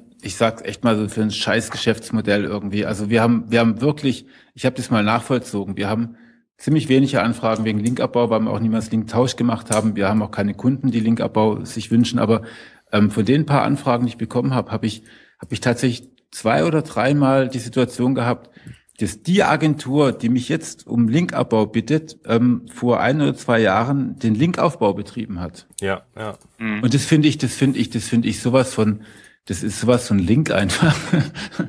da, da, da kriege ich echt, da kriege ich echt Pickel ins Gesicht.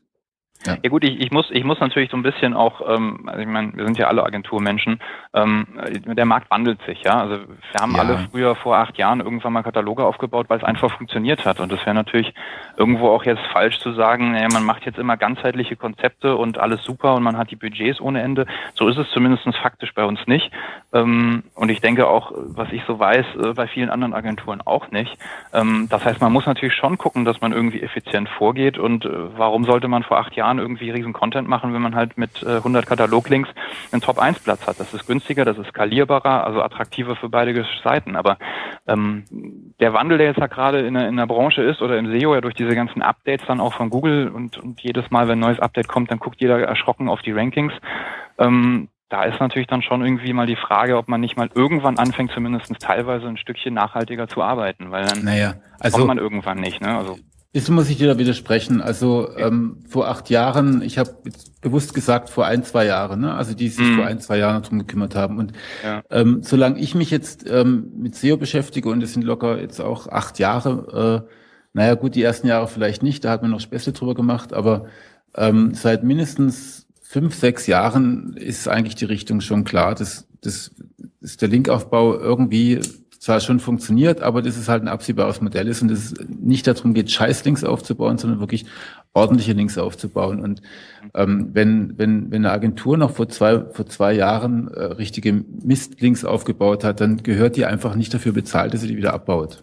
Mhm. Nee, also, sehe ich, also sehe ich, sehe ich auch genauso, aber es sind ja meistens auch die Agenturen, die, die ihre Mitarbeiter oder die Leute nicht auf, auf Konferenzen schicken, die halt eben das Wissen von vor ein paar Jahren noch haben. Und ich, ich sehe es halt bei den Kunden, bei den Akquisegesprächen, ja. woher soll denn der Mittelständler oder der Große oder der Kleine irgendwie wissen, ähm, wenn, wenn wir es ja noch nicht mal richtig beurteilen können, ohne auf die Konferenzen und das Wissen anzuhäufen, woher soll dann der, der Marketingmensch wissen, ähm, der sich halt nur zum gewissen Prozentsatz mit SEO überhaupt beschäftigen kann und möchte, mhm. ähm, welche Agentur er jetzt auswählt, weil äh, es geht ja häufig dann dann nach Preis oder nach Nase oder nach Präsentationskompetenz. Ja, also das sehe ich ein riesen, riesen Problem und das ist für mich auch noch so ein ungelöstes Phänomen, dass es halt kein äh, quasi gültiges Siegel irgendwo gibt, was zumindestens bei den Kunden angekommen ist, was sie bewerten können. Also Oh, sehr, sehr schönes Thema, das war mein Stichwort.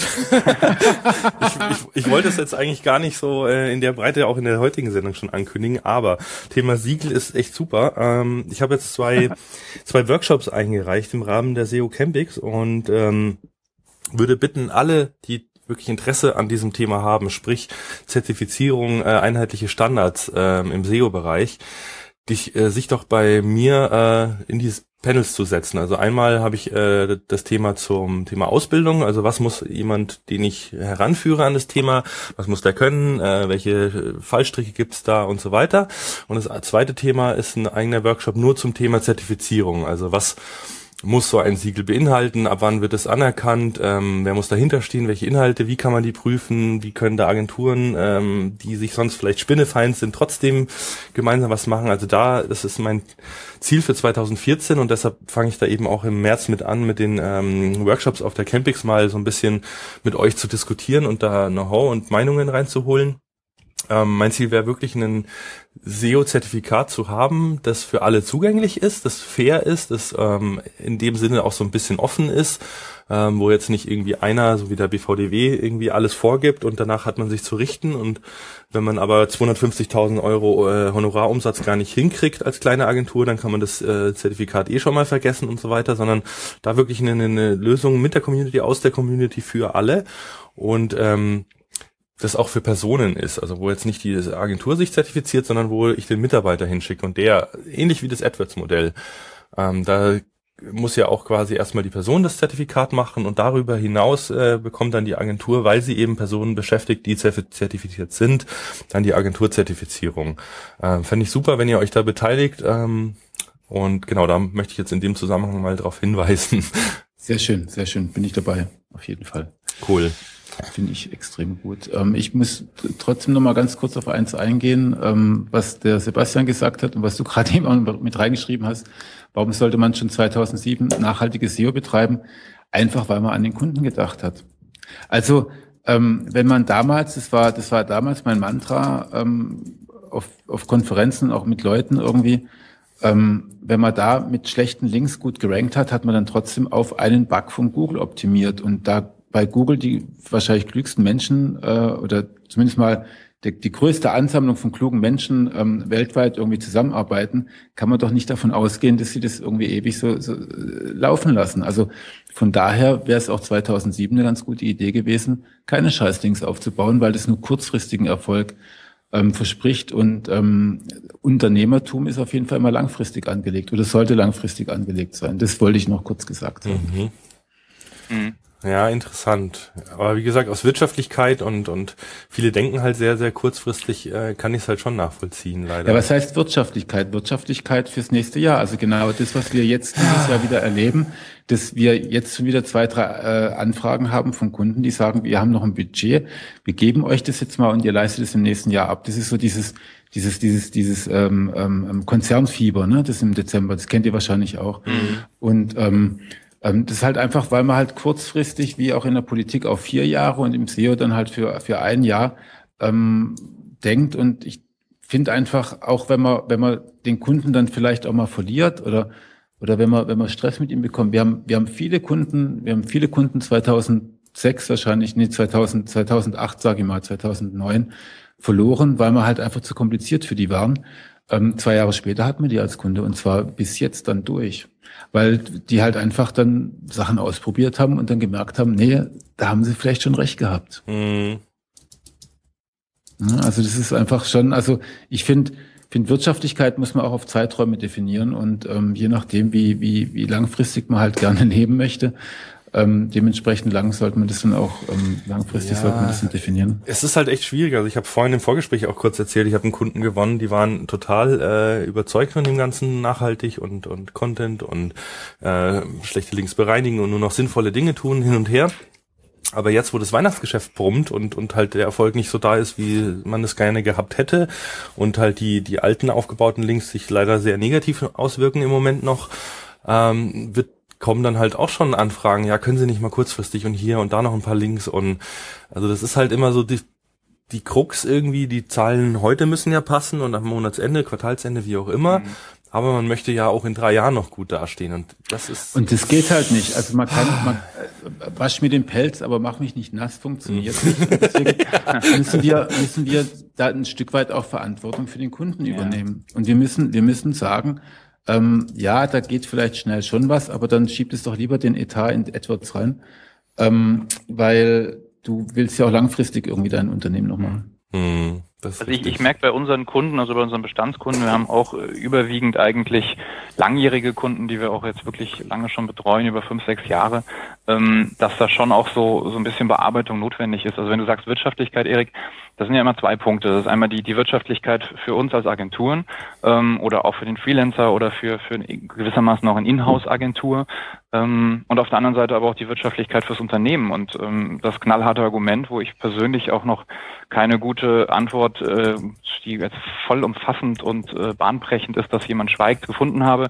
Ähm, eben, wenn jemand natürlich eine Möglichkeit hat, sei es jetzt kurzfristig über ein, zwei Jahre über Google-Lücken oder über vielleicht Greyhead-Methoden, ähm, irgendwo schneller zum Ziel zu kommen, wenn es auch ein Zwischenziel ist, ähm, dann, dann ist das einfach wirtschaftlicher für den. Und ja. ich habe das jetzt für uns zumindestens und für Mindshape haben wir das jetzt, wir haben lange drüber nachgedacht, das ist jetzt nichts, was jetzt so quasi unter der Dusche irgendwann mal entstanden ist, aber ähm, wir haben lange drüber nachgedacht und für uns im Augenblick zumindestens den Weg äh, beschlossen, dass wir sagen, naja gut, ähm, man, wir versuchen natürlich, weil es einfach das schönere Business auch ist, äh, für uns als Agentur und auch für den Kunden meiner Meinung nach, ähm, das nachhaltig und ganzheitlich auch zu sehen. Also da gehören ja mehr Dinge auch mittlerweile rein, als, als äh, bloß nur Rankings generieren, sondern es gehört das Thema Traffic und, und Conversion und Lead-Generierung und Deckungsbeitrag alles mit dazu. Mhm. Das ist, da hat sich das ganze Ding ja schon gewandelt.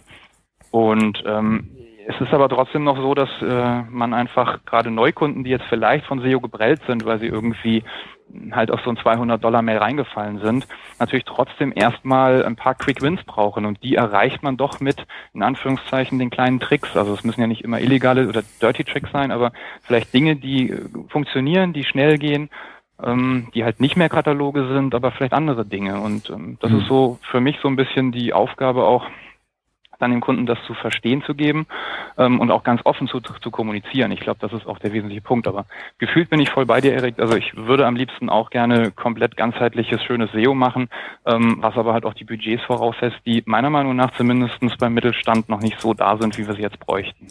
Also ich gebe dir für, also die Lösung ist tatsächlich, also sehe ich auch so Transparenz. Und wenn wir jemanden haben, der sagt, ich will das jetzt aber und dann kläre ich ihn auf und dann sagt er, ich will das jetzt aber und dann sage ich, ich kläre ihn dann nochmal auf und mhm. dann sagt, ich will es jetzt, aber dann kriegt das auch. Also warum auch nicht? Also ich, ich bin ja auch nicht bescheuert und schmeiß Geld zum Fenster raus.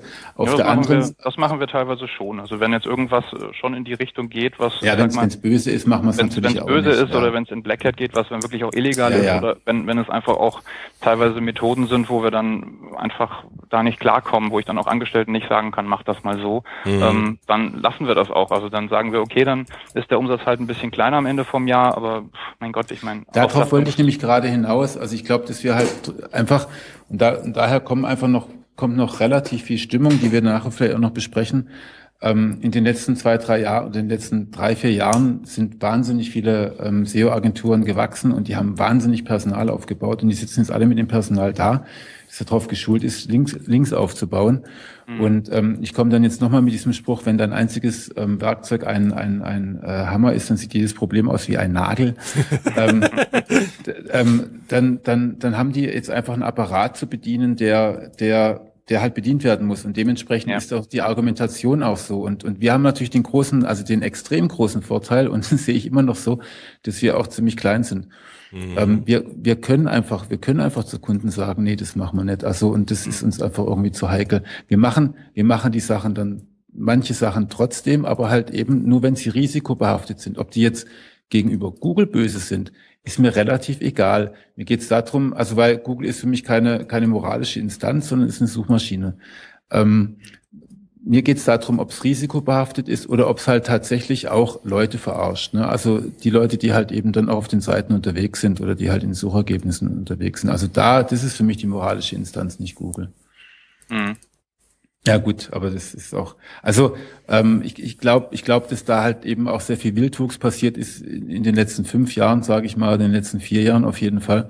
Und das, die, das, dieser Wildwuchs jetzt immer noch bedient werden muss. Mit, deswegen erzählt man dann den Kunden halt dann doch irgendwie noch eine ganze Menge Zeug, ähm, was man eigentlich nicht mehr erzählen würde, wenn man eigentlich mal auf einer Konferenz gewesen wäre.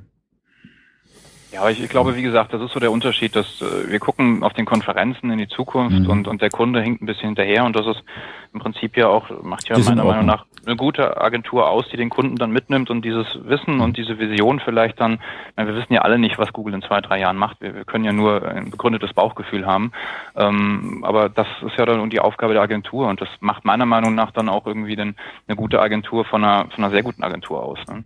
Ja, ähm, so zu einem Jahresrückblick ähm, hat für mich jetzt auch dazugehört, was ist eigentlich aus den SEO-Trends geworden. Also es, ihr kennt es ja immer am Jahresende gibt's dann wieder den Blick in die Zukunft, was wird nächstes Jahr kommen. Ähm, ja, jetzt habe ich jetzt euch mal den Artikel in der T3N verlinkt, den ich recht gut fand, da die 10 SEO-Trends 2013.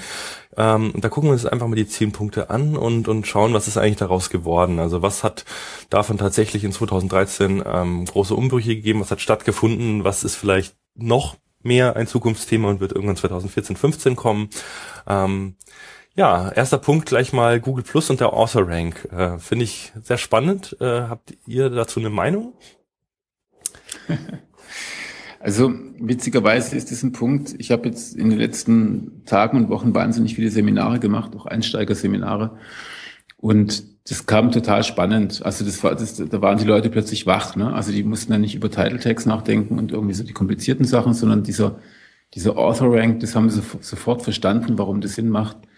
Ähm, ist auf der einen Seite, auf der anderen Seite, ich glaube, richtig viel vorangekommen sind wir da nicht oder habt ihr da andere Erkenntnisse?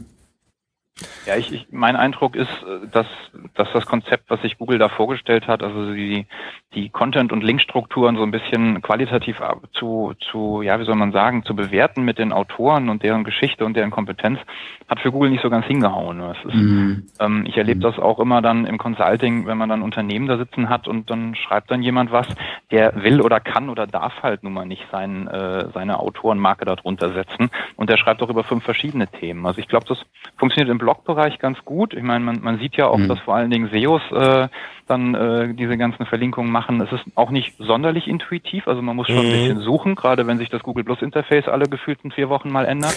ja. Also ich glaube, das ist nicht ganz aufgegangen, was sich Google da zumindest gedacht hat. Es ist mhm. aber auf jeden Fall eine schicke Geschichte. Ich denke auch, dass es in der ein oder anderen Form zukünftig kommen wird. Vielleicht nicht mehr mit der Auszeichnung. Man sieht das ja ab und zu mal schon, dass auch ähm, Autoren irgendwie verlinkt werden, ohne dass sie konkret jetzt da ähm, sich hardcopy-mäßig verlinkt haben. Ja, und Google Plus ist für mich eigentlich im Augenblick noch so ein bisschen Friedhof. Ähm, bin gespannt, wie es weitergehen wird. Ich sehe schon noch das Potenzial, weil Google da eben auch die Marktmacht hat. Ähm, aber gegen Facebook ist es, glaube ich, schon schwer. Ja, ja das stimmt. Ja, ich habe auch ein paar Experimente dazu gemacht. Also nach meinen äh, Erkenntnissen ist der Author-Rank derzeit noch überhaupt kein Ranking-Faktor. Ähm, auf Google Plus natürlich landet eine Menge Link-Juice, gerade durch die verpflichtende Verlinkung und so weiter. Und, und die Links mögen was bringen. Aber allein jetzt so die Autorenintegration, ich habe es bei zwei ähm, einer neuen Plattform und einer schon älteren Plattform getestet, einfach mit meinem äh, Author-Profil und mit einem neuen Author-Profil hin und her. Also wirklich bis auf das Markup und die vielleicht erhöhte Klickrate hat man derzeit aus meiner Sicht noch überhaupt nichts davon. Mhm.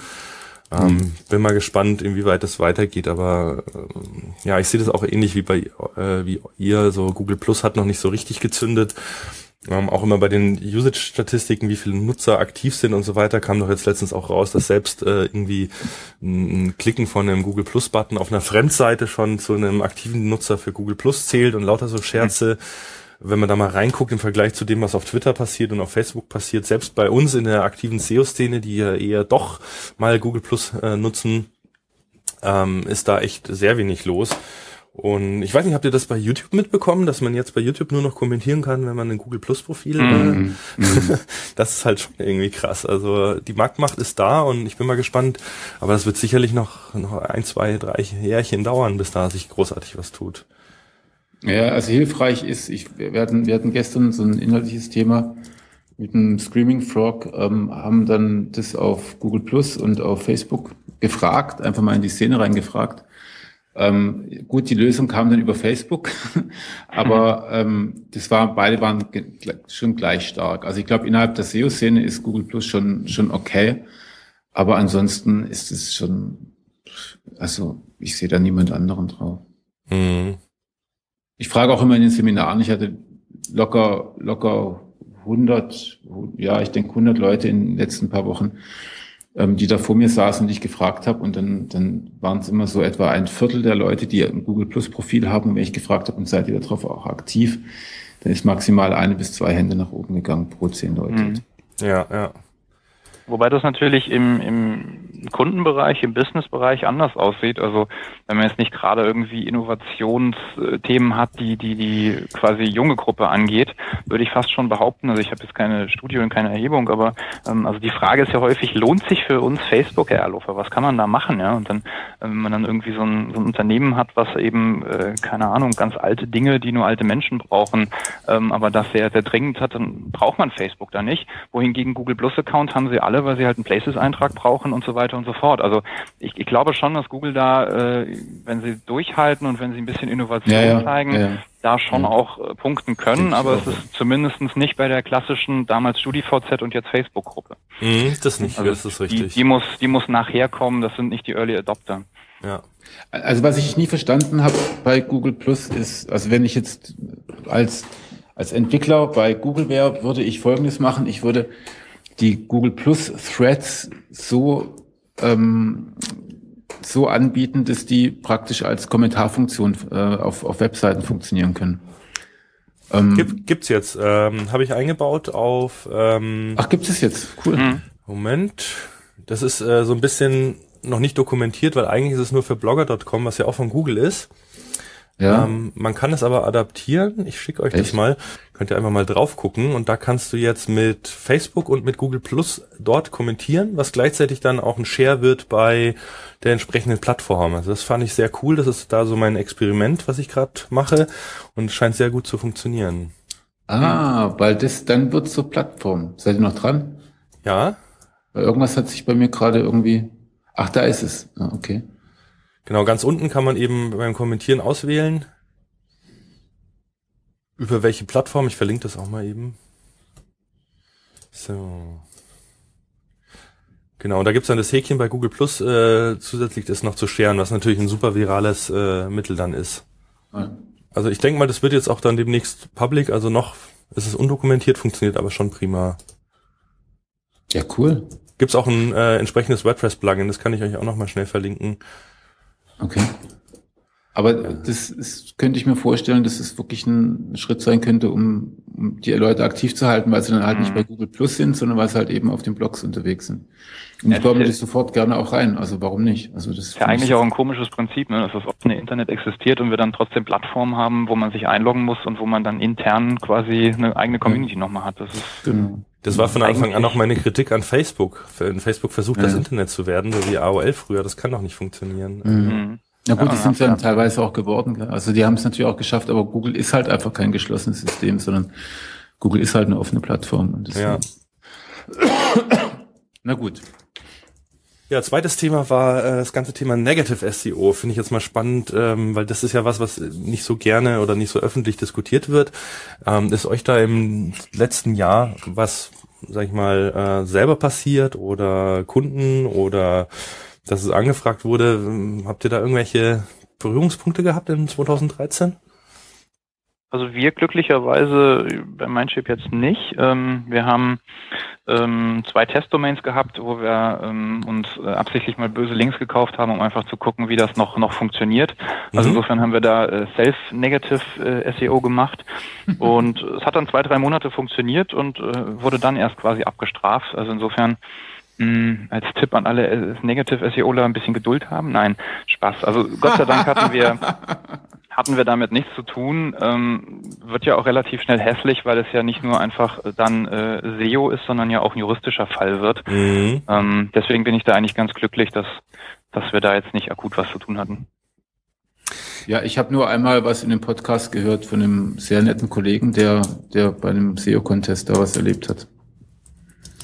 Ja, das ist mir ja passiert. Wobei das kann man fast nicht unter Negative SEO, ähm, also es war ja eine DOS-Attacke, die mein Server platt gemacht Stimmt, hat. Stimmt, ja, richtig. Dann mhm. natürlich negative Auswirkungen auf SEO hatte.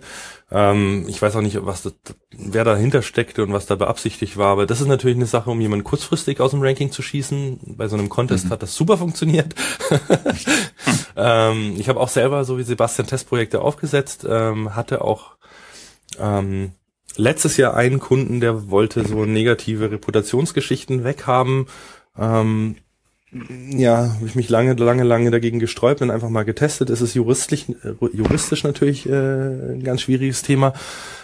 Aber ich glaube, das ist mein Eindruck, es wird auch immer teurer. Das heißt, du musst jetzt wirklich mit diesen ganz billig Fiverr-Links funktioniert es wohl nicht mehr so gut, weil Google einfach erkennt und die nicht zählen, weder positiv noch negativ. Äh, du musst mhm. halt dann wirklich schon so tun, als würdest du dein Ranking mit guten aus SEO-Sicht guten Links pushen wollen, die Kosten entsprechend, die sich dann irgendwann langfristig negativ auswirken und dann wahrscheinlich auch nur auf einem Keyword-Cluster und so weiter. Also so einfach, glaube ich, ist es nicht mehr. Ähm, es gibt da mhm. andere, effizientere Methoden, ähm, um seinen Wettbewerber zu schaden, aber da ja, sollten wir nicht zu, zu stark darauf eingehen. Ähm, ich möchte auch auf jeden Fall in einer der nächsten Sendungen werden wir ja mit einem Rechtsanwalt sprechen zum Thema Online-Recht. Ähm, eine sehr, sehr spannende Frage, die mich gerade umtreibt, weil ich für zwei Kunden mal wieder Linkabbau betreibe und ähm, jetzt doch erstaunt bin, wie einfach man einen sehr guten Link entfernen lassen kann. ähm, wann es denn ah. losgeht, ja, wann es denn losgeht, dass man nicht einfach die Links der, der Wettbewerber lässt abbauen. Ja, klar. Weil es kam wirklich Krass. von, von hunderten von angeschriebenen Personen, kamen jetzt nur zwei, die wirklich wissen wollten, ja, äh, habt ihr denn überhaupt dafür den Auftrag äh, und sich das dann bestätigen lassen mhm. wollten. Die anderen, mhm. ja, äh, ja, hier Link entfernt, äh, schönen Tag noch. Äh, krass. Mhm echt krass. Also ich meine, klar, wir wussten jetzt, wer die Links gebucht hatte, wann und so weiter, konnten da schon ein bisschen was nennen. Wenn man das jetzt versucht, irgendwie für seinen Wettbewerber zu machen, muss man vielleicht da doch ein bisschen ja, mehr liefern, dass einem das, dass es halt glaubwürdig auch ankommt. Aber ich glaube, das ist halt noch eine Sache, die, die wird uns noch blühen. Ähm, oh ja.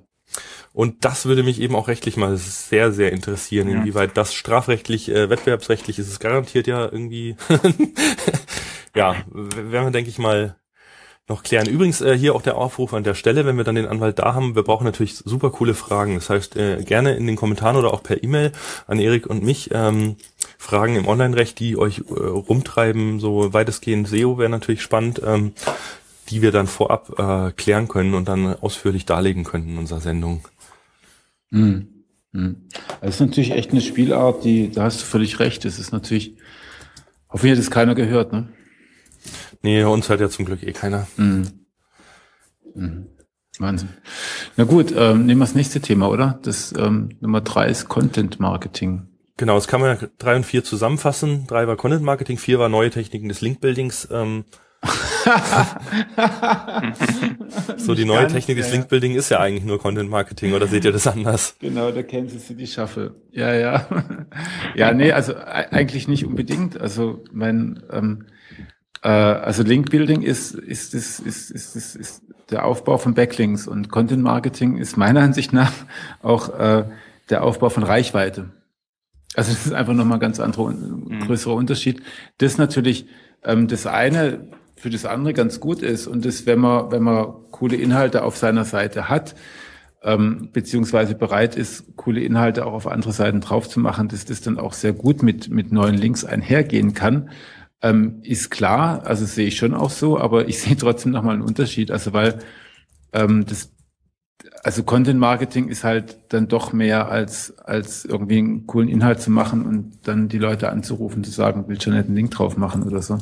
Oder halt eben, ähm, womit es auch gerne verwechselt wird, ist, äh, ich biete anderen Leuten meine Inhalte an und dass sie das bei sich veröffentlichen. Das ist dann schon nochmal schon nochmal zwei, drei Tage mehr. Da geht es wirklich um Reichweite, kommen da wirklich auch Besucher drüber. Ähm, haben, wir, haben wir da auch einen Reputationsaufbau, erreichen wir damit auch wirklich die Zielgruppe ähm, und so weiter und so fort. Also ich glaube, dass Link-Building ein Teil vom Content-Marketing sein kann, so wie es andersrum halt eben auch der Fall ist. Mhm. mhm. Ja, würde ich, würde ich ähnlich sehen. Also es ist ja beides Inbound-Kanäle. Ich glaube auch so, die, die reine Denke, dass ein Link nur noch für Google da ist, das, das wird dann auch irgendwann verschwinden. Also zum Thema ja. ähm, neue Techniken des Link-Buildings. Ich, ich, glaube, man kann ähm, man kann durchaus schon auch Content Marketing als eine Technik zum Link Building, also früher hat man es Linkbait genannt, ähm, sehen. Also wenn man dann einen Ratgeber-PDF macht, dann äh, ist das mit dem Ziel, Links aufzubauen, durchaus eine, eine Link Building Methode. Aber ich sehe das genauso, ähm, dass man Content Marketing als sich auch äh, ohne diesen Link Building Fokus sehen kann. Also insofern bei uns ist es so, wir haben Content Marketing Light gewissermaßen ähm, häufig mit drin, sozusagen als als äh, ja als Trafficbringer natürlich auch, aber idealerweise auch als, als Linkbringer. Und ähm, die Kombination ist, glaube ich, für SEO-Agenturen ganz gut. Ich meine, mhm. Erik, wenn ich dich so richtig verstehe, kommst du ja auch von der Historie jetzt nicht rein von dem, von dem technischen SEO, sondern ja aus dem redaktionellen Bereich. Da würde ich natürlich Content Marketing auch in erster Linie anders erstmal sehen. Aber das ist ja gerade das Spannende, mhm. was, was unsere Branche ja ausmacht, dass jeder so, so seine seine Historie, seine persönliche mit reinnimmt und eben guckt, wie, wie kann er dann diese Themen angehen und was kann er daraus machen. Ne? Das, ja, ja. Genau. genau. Also ähm, definitiv ist, ähm, ist Content Marketing, so wie es auch gehandelt wird, das bessere Link Building. Also oder einfach und unterstützt kann das. Also wir arbeiten relativ häufig zusammen, auch mit einer mit einer Link Building Agentur bei einem Kunden. Und da hat sich halt eben auch herausgestellt, dass wenn wir coole Inhalte machen und die dann ähm, ihr Link-Building da drauf machen, dann, dann brauchen die teilweise einfach nur mal kurz einen Anruf oder eine E-Mail und dann funktioniert es auch. Also es ja. ist auch sehr kostenreduzierend, wenn da vernünftige Inhalte drauf sind. Aber es ist halt natürlich nur ein Ausschnitt von Content Marketing. Ne? Ich meine, da geht es wirklich dann auch darum, die Leute, die Marke auch mit aufzubauen und auch aufzufüllen mit, mit ähm, ich sag mal, Autorität oder mit, mit Credibility. Das ist natürlich, sind natürlich noch weitere Ziele. Aber wie gesagt, klar, ich meine, ähm, ich finde es, ich finde es im Übrigen auch völlig in Ordnung, wenn, wenn sehr viele SEO-Agenturen jetzt auch Content Marketing betreiben, weil ich bin einfach der Meinung, dass unter den SEOs einfach die cleversten Leute mitarbeiten, die halt eben auch am flexibelsten sind und ähm, dass die dann alle nicht, also nicht alle irgendwie jetzt super schreiben können oder halt konzeptionell da irgendwie nicht hundertprozentig mit klarkommen, also nicht alle, äh, ist auch in Ordnung. Also da hat dann dafür auch jeder seine Nische. Also das finde ich völlig in Ordnung. Ja. Ja, ich glaube, also mein, gerade Texte und ähnliches, also man kann es noch, noch stärker lernen. Also ich glaube, man merkt natürlich immer noch den Unterschied zwischen einem Profi und jemandem, der es dann quasi gelernt hat, äh, so nebenbei.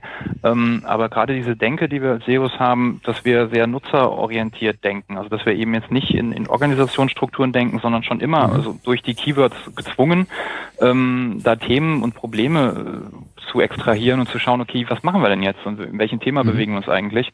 Das ist eine unheimliche Stärke. Und ja, ich total. glaube auch, dass das Content Marketing in der PR ganz anders läuft und, und dass, dass die SEO-Branche in den nächsten ein, zwei, drei Jahren das Buzzword Content Marketing ähm, auch nochmal ganz anders erfinden wird, auch wenn es mhm. eigentlich ein alter Hut ist. Mhm. Absolut, absolut. Okay. Ja, ansonsten ist es halt, äh, also ich hatte heute, hätte natürlich auch den Verdacht auf Unwort des Jahres äh, sein können. Content Marketing muss man, muss man schon auch zu, zugeben. Also ich hatte heute Morgen dann auch jemanden dran, hatte ich im Vorgespräch auch schon erzählt. Ähm, die hat dann gesagt, ja, wir machen ja schon Content Marketing, weil wir haben jetzt nämlich auch eine Textagentur, die wir auch briefen können. Mhm. Das war dann so praktisch die Art des Content Marketings, dass man die halt eben auch mal briefen kann und denen auch sagen kann, machst den Text jetzt mal ein bisschen länger und schreibst noch irgendwie da was mit rein. Das ist natürlich nicht. Ne? Also da muss man nee. natürlich auch aufpassen, dass da nicht einfach nur Content Marketing draufsteht, sondern es auch ein bisschen was davon drin ist. Ja, es ist ja das gleiche wie mit PDF, IDF. Ähm, das, was ja. vorher der ganz normale Zwei-Sterne-Text war mit so und so viel Wörtern und drei Prozent Keyword-Dichte, ist halt heute immer noch der gleiche schlechte 300 Wörter Text, zwei Sterne, der jetzt einfach nach WDF, IDF Kurven geschrieben wird und dann irgendwie hochwertiger Content, das immer wieder beim Unwort darstellen soll und dann auch noch gleichzeitig für ja. Content Marketing bestens geeignet ist und von alleine mhm. die Links anzieht und das ist natürlich alles Quatsch. Ja, ich finde es ich find's auch ein bisschen schade, dass ähm, der, der Gedanke, der hinter WDF, IDF steht, dass, äh, dass der so ein bisschen auch äh, wieder auf die, die schnelle und einfach und hektisch Schiene gezogen wird, weil im Prinzip genau. geht es ja darum, sozusagen äh, ja unterscheidbare Textinhalte zu generieren, die aber auch bestimmte äh, Elemente haben, die auch sowohl Google als auch vor allen Dingen den Nutzern sagen, hey, der Autor dieses Textes hat Ahnung, der betrachtet das in einer gewissen Weise holistisch. Und also meiner Meinung nach ist es dann noch gar nicht so wichtig, ob ich in dem zweiten Unwort der Hüllkurve irgendwie drin bleibe oder nicht. Ähm, das mag dann wirklich dann nochmal in, in der, in der Reoptimierung Formulierung sein. Mhm, Aber ja. Äh, also jeder, der schon mal sinnvollerweise einen Text zu einem Thema geschrieben hat, von dem er auch Ahnung hat, ähm, schreibt automatisch quasi WDF, IDF äh, optimiert. Ähm, ja. Und dann kann man das Tool noch eben genauso benutzen, wie, wie man früher die Keyworddichte genutzt hat, um einfach zu schauen, ähm, dass man halt nicht aus Versehen doch zu weit oder zu wenig hat. Ne? Das, das, kennt ja auch jeder, dass wenn man halt nochmal einen Text ergänzt und ergänzt und ergänzt und das ist ja auch bei Google äh, ganz gern gesehen, dass man da halt entsprechend auch mal sich so ein bisschen drin verliert in der Optimierung des Textes auf Statistiken. Mhm. Aber darum geht's ja ja nicht. Es geht ja um nutzwerte Inhalte. Also insofern, ich finde den Trend, den, der, der ist auf jeden Fall erfüllt. Also es ist äh, WDF, IDF immer noch in aller Munde. Ähm, aber ich, ich hoffe, dass wir für nächstes Jahr ein bisschen davon wegkommen und dass es dann eher ähm, auch wieder da in dem Punkt ganzheitlicher wird. Ja, also wir, das ist ja gerade bei uns ist natürlich auch zu einem wichtigen Thema geworden, ähm, allerdings auf eine, auf eine etwas ein, äh, überraschende Art und Weise. Also wir haben tatsächlich ähm, Textaufträge abgearbeitet, bei denen also dann relativ günstig, also für uns relativ günstige Texte und dann, das waren dann irgendwie so 100 Stück und dann rief dann irgendwie der Kunde an und sagt, er hat es mal nachgeprüft, die passen doch überhaupt nicht. Und ich gesagt, ja, wie was denn? Ja, die sind doch gar nicht WDF, IDF optimiert. Und ich sagte, ja klar, das ist auch echt ein Unterschied. Also ähm, da muss man einfach nochmal ganz anders herangehen. Also es ist nicht einfach so ein, so ein WDF, IDF Sternchen, das man da dran bappen kann und ähm, äh, Hauptsache ist irgendwie dran, es macht einfach keinen Sinn. Mhm. Ähm, was ich aber auf der anderen Seite, und ich glaube, da dürfen wir uns, ähm, da dürfen wir echt mit Karl gar nicht dankbar genug dafür sein. Also was hat er denn reingebracht mit diesem WDF, IDF? Er hat eben reingebracht, dass es nicht nur um diesen einen Text geht, sondern es geht halt einfach um die anderen Texte auch, die die in den Suchergebnissen drinne sind und alle Nachkommastellen hin oder her oder Hüllenkurven. Ähm, es ist einfach eine wunderbare Idee, dass wenn man, wenn man über ein Thema etwas schreibt, dass man vorher recherchiert. Das ist einfach eine ganz, ganz prima Angelegenheit. Mhm. Und die, ähm, die eine BDF-IDF-Analyse macht, sagen wir, die Vorbereitung für eine Recherche, weil ich kriege dann die Stichworte schon mal zugeschoben und kann dem Autor, wenn er auch mit gar keinem einzigen SEO-Tool dieser Welt arbeitet, schon mal sagen, du pass mal auf und könntest, könntest mir bitte das Thema hier mit, hier mit reinbringen dann schreibt er vielleicht nicht die richtigen Worte rein, aber er hat das richtige Thema drin. Und dafür, also für diesen Schritt aus dieser, aus der einzelnen Seitenbetrachtung hinaus zu den anderen Seiten, die es auch schon gibt, ähm, da bin ich wirklich, also da bin ich auf den Knien. Ja. Sag, danke, Karl. Ja, das stimmt. Ja, man, ich denke, man muss es einfach auch, wie du sagst, als, als Recherche oder Inspirationsquelle sehen und mhm, natürlich auch ein genau. bisschen als, als Überprüfungsmittel, aber ich meine, mittlerweile sind wir ja so weit, dass, dass Google ja auch Synonyme und, und alles andere erkennt und in Zusammenhänge stellt.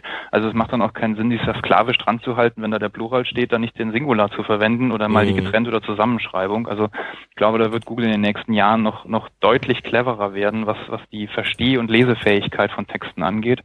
Also ich, ich benutze es oder wir benutzen es hier bei Mindship als, als Orientierung und natürlich wollen die Kunden das. Ich frage dann immer, ja, erklärt mir doch mal bitte was, warum ihr das wollt und das äh, funktioniert meistens nicht so gut. ähm, ne, das ja, aber also es ist, denke ich, äh, hm. auf jeden Fall eine gute Sache gewesen, auf jeden Fall.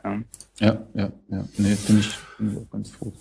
Was ich in dem Zusammenhang noch erwähnen möchte, war ein Artikel bei Jens, äh, Jens Altmann, den ich an der Stelle auch ganz herzlich grüßen möchte. Der hat ähm, das Ganze noch ein Stück weitergetrieben. Könnt ihr euch einfach mal durchlesen, da geht es um N-Gramme oder sogenannte N-Grams. Ähm, wird, vielleicht wird das die nächste Sau, die nach WDF, IDF dann nächstes Jahr durchs Dorf getrieben wird. Ähm, Finde ich auch sehr spannend, den Ansatz. Sehr techy. Ähm, guckt einfach mal rein. Es lohnt sich, also sorry, es, es lohnt sich auf jeden Fall auch mal ein bisschen über den Tellerrand rauszugucken und diesen ganzen Bereich des Information Retrievals, das sind ja sowohl die ja. Engramme als auch die, die IDF-Geschichten sind ja wirklich alle aus eins zu eins aus dem, aus dem Information Retrieval. Also das, das lohnt sich richtig, da mal reinzuschauen und man, man versteht Dinge anders und man versteht sie vielleicht richtig und kann auch verschiedene Patente von Google nochmal äh, richtig interpretieren oder richtiger, ähm, weil einfach die Jungs und Mädels da bei Google, glaube ich, äh, Information Retrieval echt im Schlaf können. Ja. Können sich mhm. einige SEOs äh, auf jeden Fall noch mal ein bisschen Abendlektüre gönnen. Ja, auf jeden Fall. Oder, oder, oder vielleicht auch mal ähm, eben nicht nur Formeln angucken, sondern auch mal einen Schritt zurückgehen und sich überlegen, ähm, was macht Sinn Sinn oder macht es keinen Sinn. Also die, das, das Bestechende an diesen, an diesen, an diesen Themen, wenn sie dann aufkommen, ob Engramm oder WDF, IDF oder auch die Keyworddichte ursprünglich mal, ähm, das Bestechende daran ist ja, das sieht das Google, nein, ich muss andersrum anfangen. Das Bestechende daran ist, ähm, dass sie halt etwas beschreiben, was auch berechenbar ist, was aber trotzdem Sinn macht, also im richtigen Leben mhm. verankert ist. Und ähm, nur dann machen die Dinge immer, nur dann machen die Dinge immer Sinn. Also reines Tech-Zeug, reine Algorithmen bringen halt dann doch nichts. Das sind, die zielen dann auf den Bug von Google. Wenn es aber in der Wirklichkeit verankert ist, dann ähm, kann man auch davon ausgehen, dass Google dabei bleiben wird oder zumindest auch dahin kommen wird. Und das ist immer eine ganz gute Faustregel, finde ich. Mhm. Ja. Okay, äh, dann haben wir noch das Thema Predictive SEO und der SEO-Kalender. Ähm, Mhm. Weiß jetzt nicht, warum das speziell 2013 ein großer Trend war oder wird. Ist natürlich immer ein Thema. Ähm, setzt ihr wahrscheinlich auch bei euren Kunden oder bei euren Projekten ein, oder? TAG hatte doch da, glaube ich, ihren, ihren redaktionellen Kalender gelauncht. Vielleicht hat T3N den irgendwie ah. Mhm. gebucht gehabt und jetzt gibt es T3N nicht mehr. Ja. Also, also dann ist dann doch kein Trend geworden. Ich würde jetzt auch nicht das als Trend bezeichnen. Ja. Also insofern, das Nutzerverhalten ist, ist meiner Meinung nach deutlich, deutlich äh, wichtiger gewesen ja. dieses Jahr. Ja. Ja, mhm. ja, genau. Da sind wir jetzt schon beim nächsten Punkt Nutzerverhalten. Ähm, was gab es denn da in großen Erkenntnissen aus eurer Sicht? Also jetzt mal von äh, Panda abgesehen, was ja ein reiner Nutzerdatenalgorithmus war oder ist. Wobei der ja auch erst so richtig reingehauen hat, äh, auch, auch dann dieses Jahr oder vielleicht noch äh, Ende 2012, also bei vielen, also in der, wie auch immer, wievielten Revision dann, wo es dann darum eben ging, dass die Bounce Rates nicht mehr gestimmt haben. Mhm. Ähm, also das, das denke ich schon, dass, dass das nochmal auch die Denke ähm, von, von SEOs und auch von den Kunden und auch von den letztendlich bis runter zu den, zu den einzelnen Content-Erstellern dann auch äh, so geprägt hat, dass, dass das Nutzerverhalten halt eine Rolle spielt. Das ist eine Variable, die wir vor ein, zwei, drei Jahren noch so gar nicht hatten. Also das, meiner Meinung nach hat das Google ganz gut gemacht. Ähm, Macht es natürlich wieder ein bisschen komplexer, aber ist somit eigentlich eines meiner, meiner Lieblingsthemen dieses Jahr gewesen, weil wir einfach wieder gezwungen werden, und das finde ich eigentlich ganz gut, ähm, an den Nutzer zu denken und an das Verhalten. Also das mhm. sage ich jetzt mal so als, als Rezeptionsphase. Mhm. Also was gut funktioniert ist, wenn, man, wenn ich mir eine Seite angucken möchte, und schauen möchte, was sind denn die stärksten, die potenziell stärksten oder nee, sogar die, die realistisch stärksten SEO-Seiten, dann gehe ich gerne auch mal in Google Analytics rein, sortiere nach der Verweildauer und ähm, da, wo es am längsten ist, die funktionieren bei Google eigentlich schon am besten. Also das ist so eine Sicht, die, die, die funktioniert ganz gut und die funktionieren dann auch nicht nur auf ein Keyword, sondern die funktionieren möglicherweise auch auf andere Keywords, da kommen wir vielleicht gleich noch drauf zu sprechen. Mhm. Also insgesamt ist es definitiv auch das, wo Google ja hin möchte. Ich meine, wo Google hin muss.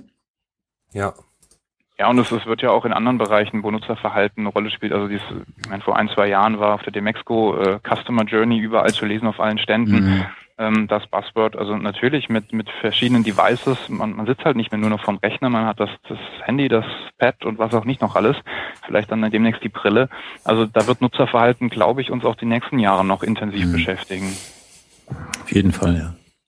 Ja, im Local SEO ist es natürlich auch ein Riesenthema, dass Google dann genau weiß, äh, welche Suchwortkombinationen äh, hat, ja, bei welchen Keywords quasi hat der Nutzer überhaupt ein Interesse an lokalen Ergebnissen und so weiter. Also das finde ich halt auch immer sehr spannend, das zu beobachten, wie sich das verändert im Laufe der Zeit. Mhm.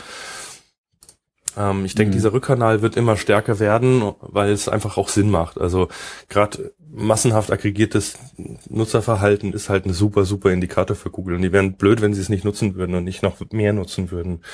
Ähm, gerade um von den Links so ein bisschen wegzukommen.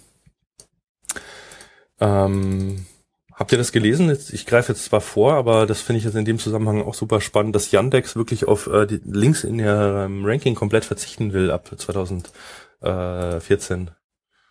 Ja, ja ich, ich habe das gelesen, es, es wird auf jeden Fall spannend. Also ich, ich, sehe es schon bei Google auch so, dass die Links gar nicht mehr so die Rolle spielen, die es mal waren. Also ich finde den Shift mehr wieder auf On-Page äh, eigentlich ganz, ganz erfreulich. Ähm, aber ich persönlich glaube, dass Google noch sehr, sehr lange ähm, als link-algorithmischer, äh, ja, link-algorithmismus, genau, als link-basierter Algorithmus ähm, einfach fungieren wird, weil das Prinzip, also dass andere Seiten äh, anderen Inhalt oder andere Webmaster empfehlen, ist ja eigentlich genial. Also das, das PageRank-Prinzip, wenn auch viel gescholten, ist nach wie vor, finde ich, eine geniale Idee gewesen. Man muss halt nur mhm. gucken, dass man auf die reine quantitative Schiene noch eben Qualität macht. Und das hat zumindest mit dem Author Rank jetzt meiner Meinung nach nicht so gut geklappt, aber ich denke mal, da wird Google schon noch was nachschieben.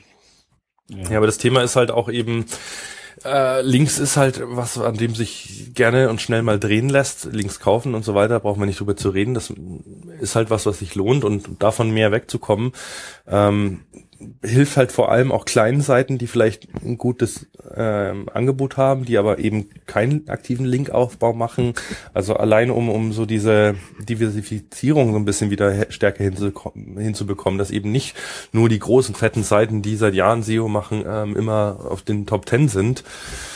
Ähm, Glaube ich, ist es gar nicht verkehrt, da ja, da wird sich auch einiges tun. Matt Katz hat doch sogar aufgerufen, dass man kleine Seiten, die aber es verdient hätten zu ranken, sogar einreicht. Also ich denke, da bastelt Google gerade an, an was Spannendem.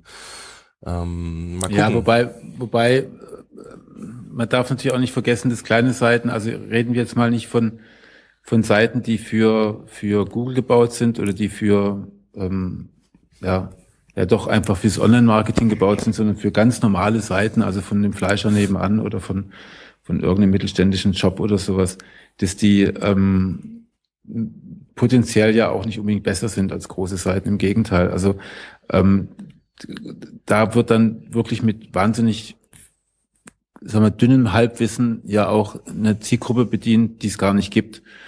Ähm, ja. Leider ist auch, also ich rede jetzt gar nicht über SEO, sondern ich rede davon, dass, dass, dass ein Panel of One, der Geschäftsführer der Meinung ist, ähm, weiß ich nicht, äh, viel Text erschlägt die Leute, ja, oder sowas, ne? Oder oder ähm, wir haben ja kein Geld für Bilder, ähm, ähm, deswegen machen wir keine Bilder rein.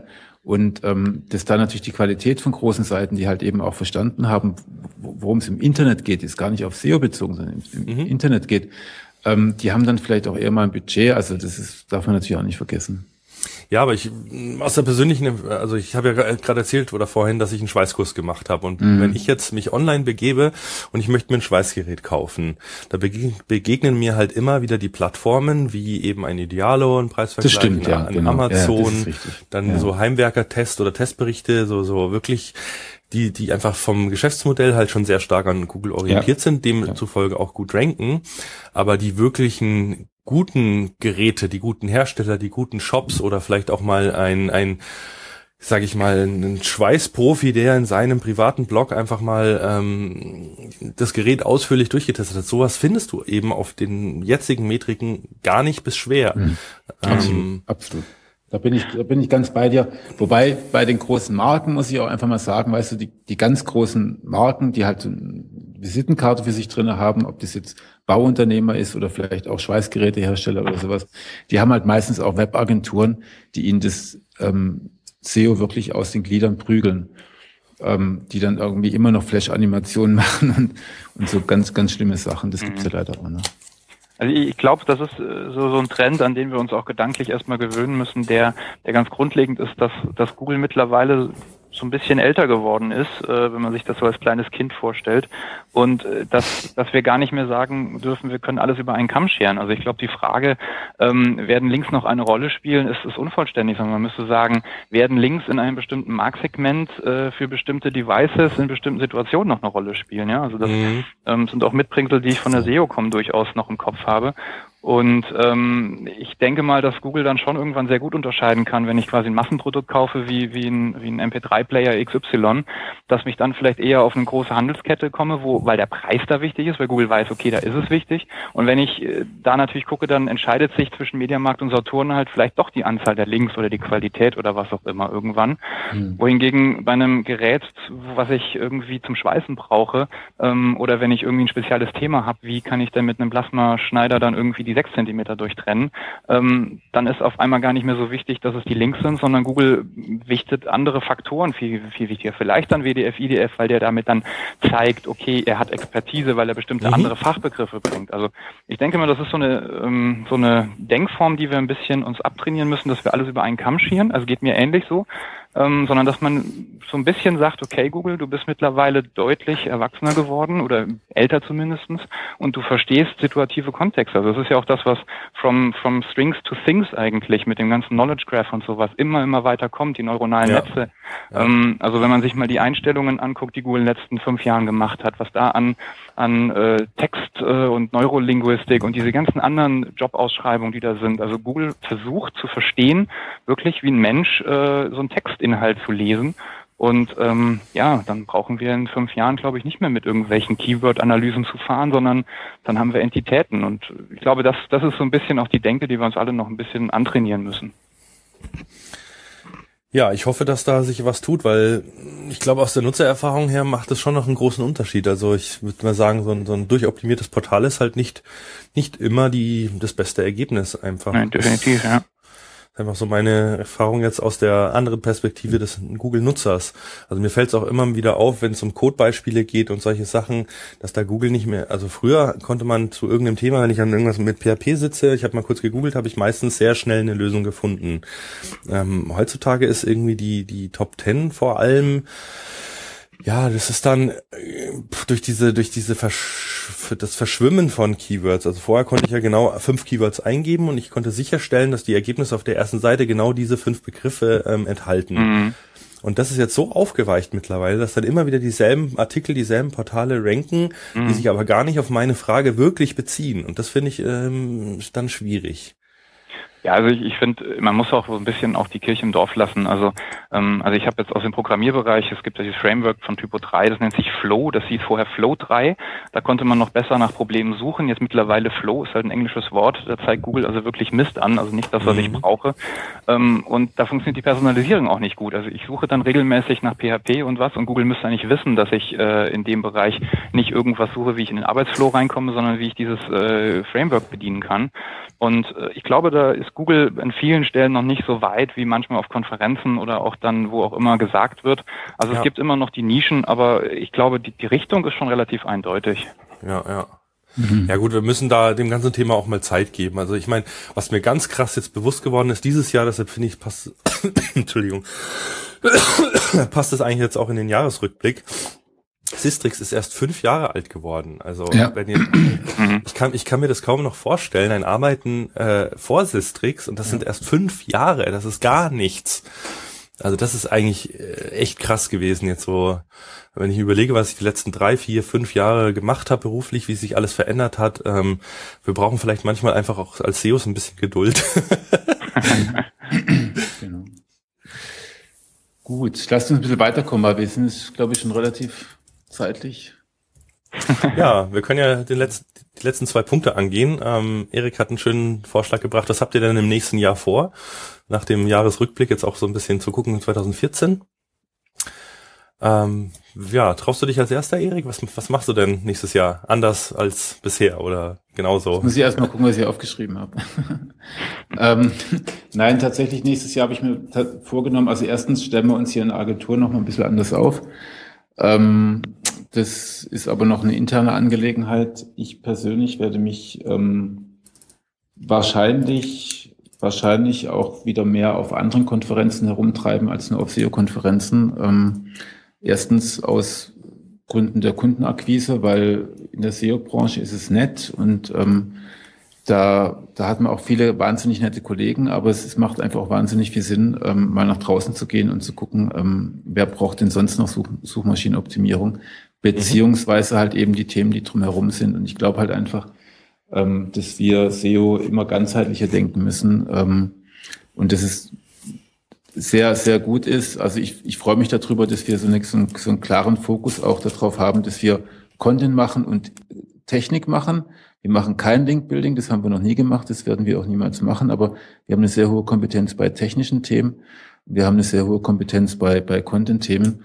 Und ähm, das bedeutet aber nicht, dass wir das nur für SEO, also für Suchmaschinenoptimierung einsetzen können, sondern eben auch für konzeptionelle Content-Marketing-Themen und andere Online-Marketing-Themen. Und ich glaube, das wird so ein bisschen mein Ziel sein. Und ähm, ja, und ich werde mir auch im Laufe des nächsten Jahres doch mal die Frage stellen, wenn ich schon mal hingeschrieben habe, ähm, inwieweit ich in fünf Jahren immer noch SEO machen möchte oder ob es nicht irgendwann mal auch Zeit wird, ähm, nicht die Branche zu wechseln, aber sich wirklich weiterzuentwickeln. Mhm. Mhm. Spannend, ja. Das wird sich einfach mal zeigen. Es gibt ja auch noch so, also was ich was ich vielleicht auf der SEO Campix anbieten werde, ist, ist vielleicht mal kein, kein Vortrag, sondern wirklich, ein, wirklich mal eine Diskussionsrunde zum Thema, ähm, was machen wir SEOs eigentlich? Ne? Also ähm, wo tragen wir eigentlich bei der Wertschöpfung bei und ist es denn auch wirklich befriedigend? Ist es wirklich befriedigend, dafür zu sorgen, dass Rankings von Kunden von Position 13 auf 8 hochkommen? Oder ähm, suchen wir vielleicht einfach noch nach irgendwie etwas, was wir auch produzieren können, wo wir einfach auch, wo wir einfach auch unser eigenes Baby haben. Mhm. mhm. Das ist einfach mal eine Diskussion, die ich gerne mal mit einigen von euch führen möchte und ähm, da wird es einfach langsam Zeit für mich. Ja, dazu würde ich mich auch sehr gerne nochmal mit dir unter vier Augen unterhalten. okay, sehr gerne. Da mache ich mit bei den vier Augen, ja. da machen wir sechs draus. Sehr schön. Ähm, ja, wenn du jetzt auch sagst, du willst auf andere Konferenzen, also jetzt mal abhängig, äh, unabhängig davon, sage ich mal jetzt Fachbereiche, wo du dann Kunden erwartest, aber gibt es auch irgendwie Konferenzen, wo du sagst, das macht für jeden SEO Sinn, dahin zu gehen, auch wenn es keine SEO-Konferenz ist, die du jetzt schon auf der Liste hast? Ich würde mal sagen, für jeden, der im Internet unterwegs ist. Ne? Also ich habe hab mich jetzt zwei Jahre lang bei der Republika, habe ich mir immer ein Ticket gekauft und bin ich hingefahren. Und nächstes Jahr werde ich auf jeden Fall hinfahren.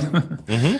ähm, die gehört auf jeden Fall mit dazu. Und ähm, dann vielleicht auch mal bei der Next vorbeischauen. Ich, ich weiß es noch nicht. Also ich habe im letzten Jahr hatte ich mir das fest vorgenommen gehabt, habe es nicht geschafft, habe dann über die Konferenz an mir vorbeiziehen lassen oder halt eben auch Barcamps, ähm, auf die ich gerne gegangen wäre. Und ähm, im nächsten Jahr werde ich es auf jeden Fall machen.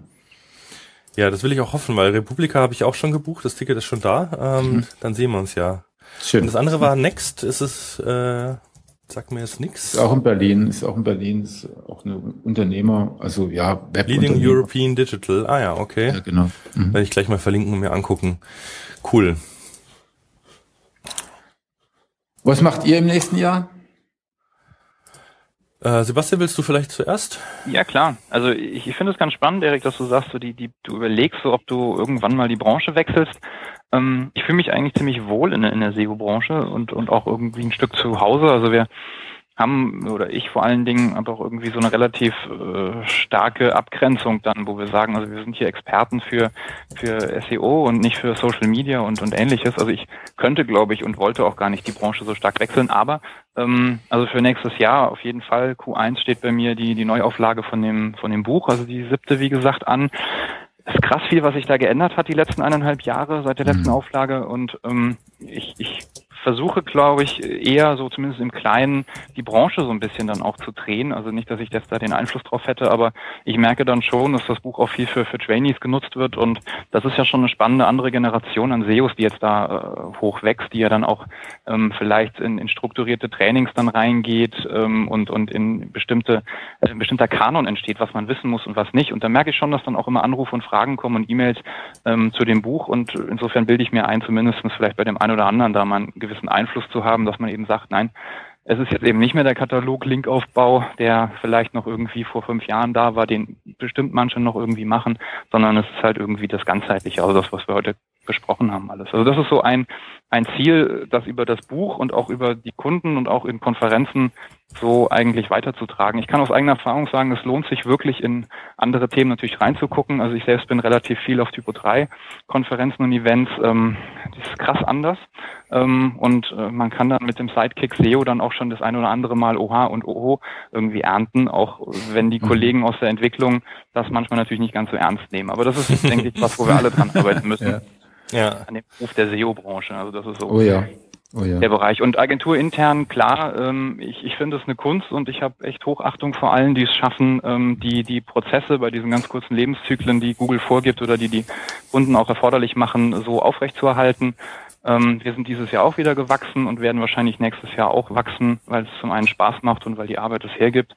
Und das ist eine Herausforderung, auf der einen Seite Prozesse zu haben, die das abbilden und die Qualität sichern, auf der anderen Seite aber auch genug Freiraum zu haben für, für eigene Ideen, für Forschung gewissermaßen, also die dann durchaus auch mal in den, in den äh, Nicht-Kundenbereich geht, ähm, also nicht Whitehead ist, sondern auch ein bisschen dunkler und grauer.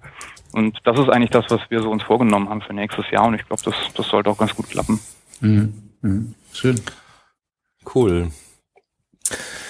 Ja, ich habe auch für nächstes Jahr deutliche Veränderungen für mich geplant. Ähm, habe jetzt in diesem Jahr schon begonnen. Also ich möchte hin oder bis sagen wir mal weg von dem 1 zu 1 Modell, sprich Kunde kommt, ich äh, analysiere und berate, ähm, hin zu ähm, einem Modell, das skaliert wo Know-how-Transfer stattfindet. Ähm, es soll wirklich eine Online-SEO-Akademie geben mit einer einheitlichen SEO-Zertifizierung für Personen und Agenturen. Deshalb eben auch die Themen auf der ähm, auf der Campix. Da möchte ich natürlich auch ähm, alle mitnehmen, sage ich mal, und, und Meinungen berücksichtigen. Will mich jetzt nicht hinstellen und sagen, so muss ein Zertifikat auszusehen haben und das und das muss ein SEO können, sondern das ist wirklich was, was äh, gemeinsam, finde ich, erarbeitet gehört. Und da sind eben die, die Fragen, wie kann man das ähm, ja so sinnvoll abbilden, dass hinterher jeder damit irgendwie einzuverstanden ist. Das wird sicherlich eine Herausforderung. ähm, und es deutet halt auch an, so, also ich finde, für mich persönlich möchte ich jetzt einfach das aufgebaute Know-how in den letzten Jahren, weil eben von der Technik über Design, über SEO ähm, jetzt irgendwie so der Erfahrungs- und Horizontschatz äh, ein bisschen wieder breiter geworden ist. Ähm, ich mich jetzt auch mit so vielen Themen, auch gerade eben Unternehmengründungen und so weiter, ähm, ja, beschäftigt habe, dass ich das eigentlich mal mehr für mich nutzen möchte, als immer den Kunden wieder zu erzählen, mhm. ähm, bei jedem Kunden neu zu starten, ähm, was müsst ihr denn genau. tun genau. und vielleicht solltet ihr euch erstmal jemanden äh, einstellen und ihr habt überhaupt keinen, der Texte schreibt, tritra, trolala, nee, einfach machen. Ähm, und bin jetzt gerade eben dabei, äh, für mich Mittel und Möglichkeiten zu finden. Genau, also einerseits das Know-how für sich selber, für eigene Produkte zu nutzen, was selber was aufzubauen, ähm, Unternehmen äh, neben der Agentur, sage ich mal, wobei ich ja in dem Sinne keine klassische Agentur bin, sondern als Einzelberater unterwegs bin, ähm, ja eben Geschäftsmodelle zu finden, wo das Know-how, was ich mir jetzt erarbeitet habe, ich wunderbar einsetzen kann, aber eben auch noch dazulernen kann in anderen Bereichen, ähm, wo ich selbst entscheiden kann, wo ich nicht den Kunden erst überzeugen muss. Ähm, das wird so für die nächsten, denke ich mal, zwei bis drei Jahre für mich die große Herausforderung und das spannende Spielfeld mhm. werden. Mhm. Ähm, genau. Was ich auch mache, ist, ähm, da kommen wir nämlich jetzt schon zur Verlosung. War mm. beim mhm. Thema Know-how-Transfer. Ähm, halt, es brauchen wir, es brauchen wir einen kleinen Trommelwirbel. da, da, da, da. Verlosung. genau, es gibt eine Verlosung. Und zwar, wir drei hier haben alle irgendwie ähm, was wir haben den dem, gleichen Verlag. Genau, wir sind bei dem gleichen Verlag. Äh, ihr habt ja schon gehört, äh, Sebastian bringt die siebte Auflage seines äh, Standardwerks für Suchmaschinenoptimierung bei Galileo Press heraus. Ähm, ist auch verlinkt hier im Beitrag. Ähm, Erik hat ja letztes Jahr, also nee, dieses Jahr, wir sind ja noch in 2013. Diesen Jahr, genau, äh, habe ich eine habe ich eine kleine DVD, die auch Suchmaschinenoptimierung heißt, ähm, auch beim Galileo Verlag gemacht. Und da ist halt eine Überarbeitung nicht so, dass man dass man mal ein paar Sätzle austauscht, Sebastian, sondern da muss man alles neu machen. Und das werde ich, das werde ich auch im, glaube ich, Anfang Februar habe ich einen Termin oder Ende, Ende Januar und die wird im März neu erscheinen. Ja, cool. Und ich äh, und? Möchte dann mich da auch anschließen, weil ich jetzt erstmalig auch eine DVD mache, auch bei Galileo, ähm, die ein bisschen breiter gefasst sein wird. Also da geht's ähm, um das Thema erfolgreiche Websites, ähm, sprich derselbe Buchtitel wie auch das äh, Buch von Stefan Rabsch bei Galileo Press, ähm, wo es um alle Kanäle geht, was man im Online-Marketing so tun kann. Ähm, also auch wirklich Usability, SEO, SEA, Affiliate, Content Marketing von A bis Z wird äh, ziemlich umfangreich. Das werde ich dann auch so Februar, März ähm, bin ich im Studio. Vielleicht sehen wir uns da sogar, Erik. Können wir mal Bonn unsicher machen. Aber ja, das wäre cool. Ähm, Erscheinungstermin gibt's bei mir noch nicht. Ich habe gerade vor zehn Minuten den ersten Coverentwurf bekommen. Äh, Freue mich tierisch. Und das möchte ich auf jeden Fall verlosen. Wie gesagt, ihr müsst euch dann noch ein bisschen gedulden, bis es wirklich rauskommt. Ähm, kann an der Stelle auch nur darauf hinweisen, am 22.12. doch mal in den SEO Adventskalender ähm, bei Suchmaschinentricks zu, zu gucken. Ähm, ja, und da machen wir doch mal eine schöne Verlosung draus. Ich würde sagen, jeder. Äh, also ich biete gleich zwei. Also ich biete, ich habe noch ich habe noch exakt zwei meiner DVDs da liegen. Ähm, eine davon verlose ich, aber ich, ähm, ähm, ich tu gleich noch die aktuelle, die im März erscheint, oben drauflegen. Also wer das praktisch gewinnt, der bekommt jetzt eine DVD und im März nochmal eine. Ja, das ist auch super. Dann, dann mache ich das so, weil ich nämlich noch Beispiele suche für die siebte Auflage. Derjenige, der gewinnt, der darf mir eine äh, Seite nennen, eine URL, die ich dann als Screenshot mit URL unten drunter in dem Buch einbaue, schicken und kriegt dann quasi ein persönlich handsigniertes äh, Element äh, dann zugeschickt. Wow, das ist doch mal das richtig ja, das cool. Das ist ja cool, das ist echt cool. Printverlinkung sozusagen. Premium äh, Offline-Verlinkung, genau. Printlink. So, um teilzunehmen, ganz einfach, ihr kommentiert hier bei Radio for SEO äh, unter diesen Beitrag, schreibt rein, was ihr denn haben möchtet. Also ihr müsst euch jetzt nicht entscheiden, ihr könnt auch sagen, ihr wollt äh, die DVD von Erik, das Buch von Sebastian und äh, die DVD von mir. Aber was uns interessiert, äh, wofür wollt ihr das, was wollt ihr damit machen? Ähm, das wäre natürlich super spannend, wenn ihr uns das mitteilt. Und genau, dann werden wir das Ganze bis zur nächsten Sendung äh, schön ausknobeln und dann den Gewinner auch bekannt geben. Oder die Gewinner. Es kann natürlich ja sein, dass jetzt drei verschiedene Leute ähm, ja jeweils ein Exemplar gewinnen. Davon gehen wir jetzt einfach mal aus. genau, so der Zufall will. Ja, sehr, sehr schön. Also dann würde ich sagen, ähm, das war's jetzt ja für diese Sendung. Das war's dann von uns auch äh, für das Jahr 2013. Wir hören uns dann erst im nächsten Jahr wieder. Ich wünsche ähm, euch, liebe Hörer, ein wunder wunderschönes Weihnachtsfest und ähm, einen guten Rutsch. Bedanke mich auch nochmal ganz, ganz herzlich äh, ja, ähm, oder herzlichen Dank, Erik, dass du dieses Jahr mit mir im Online-Radar so äh, bis auf Ruhig. eine Sendung mich begleitet hast. Ich danke dir, dass du auch eine wunderbare Sendung ohne mich gemacht hast, wo ich dann richtig neidisch geworden bin. Nein, es, es gibt, also es war wirklich einer der, der meiner Lieblingstermine im Monat, irgendwie den Podcast hier mit aufzunehmen. Ah, das freut mich doch sehr. Also dann, äh, ja, wunderbar. Auch vielen Dank, Sebastian. Ich muss auch sagen, ja. ähm, wir hatten uns ja irgendwann mal kennengelernt, dann lange nichts gehört und jetzt wieder mhm. das äh, so ein bisschen auf den Konferenzen aufleben lassen. Kann ich echt nur empfehlen, äh, sich mit Sebastian zu unterhalten. Es ist immer sehr angenehm. Äh, ja, bringt einen weiter. Finde ich super spannend. Klasse auch, dass du dir heute Zeit genommen hast. Vielen, vielen Dank. Ja, danke, hat auch echt Spaß gemacht. Und ja, dann würde ich sagen, äh, seid mal gespannt. Wie gesagt, äh, Fragen an den Anwalt würde uns noch interessieren und äh, dann wird es 2014 hier an der Stelle auch wieder weitergehen. Vielen Dank fürs Zuhören. Schönes Restjahr und einen guten Start ins Neue. Ja, von mir auch. Schöne Weihnachten. Tschüss. Frohe Weihnachten. Tschüss. Tschüss. Ciao.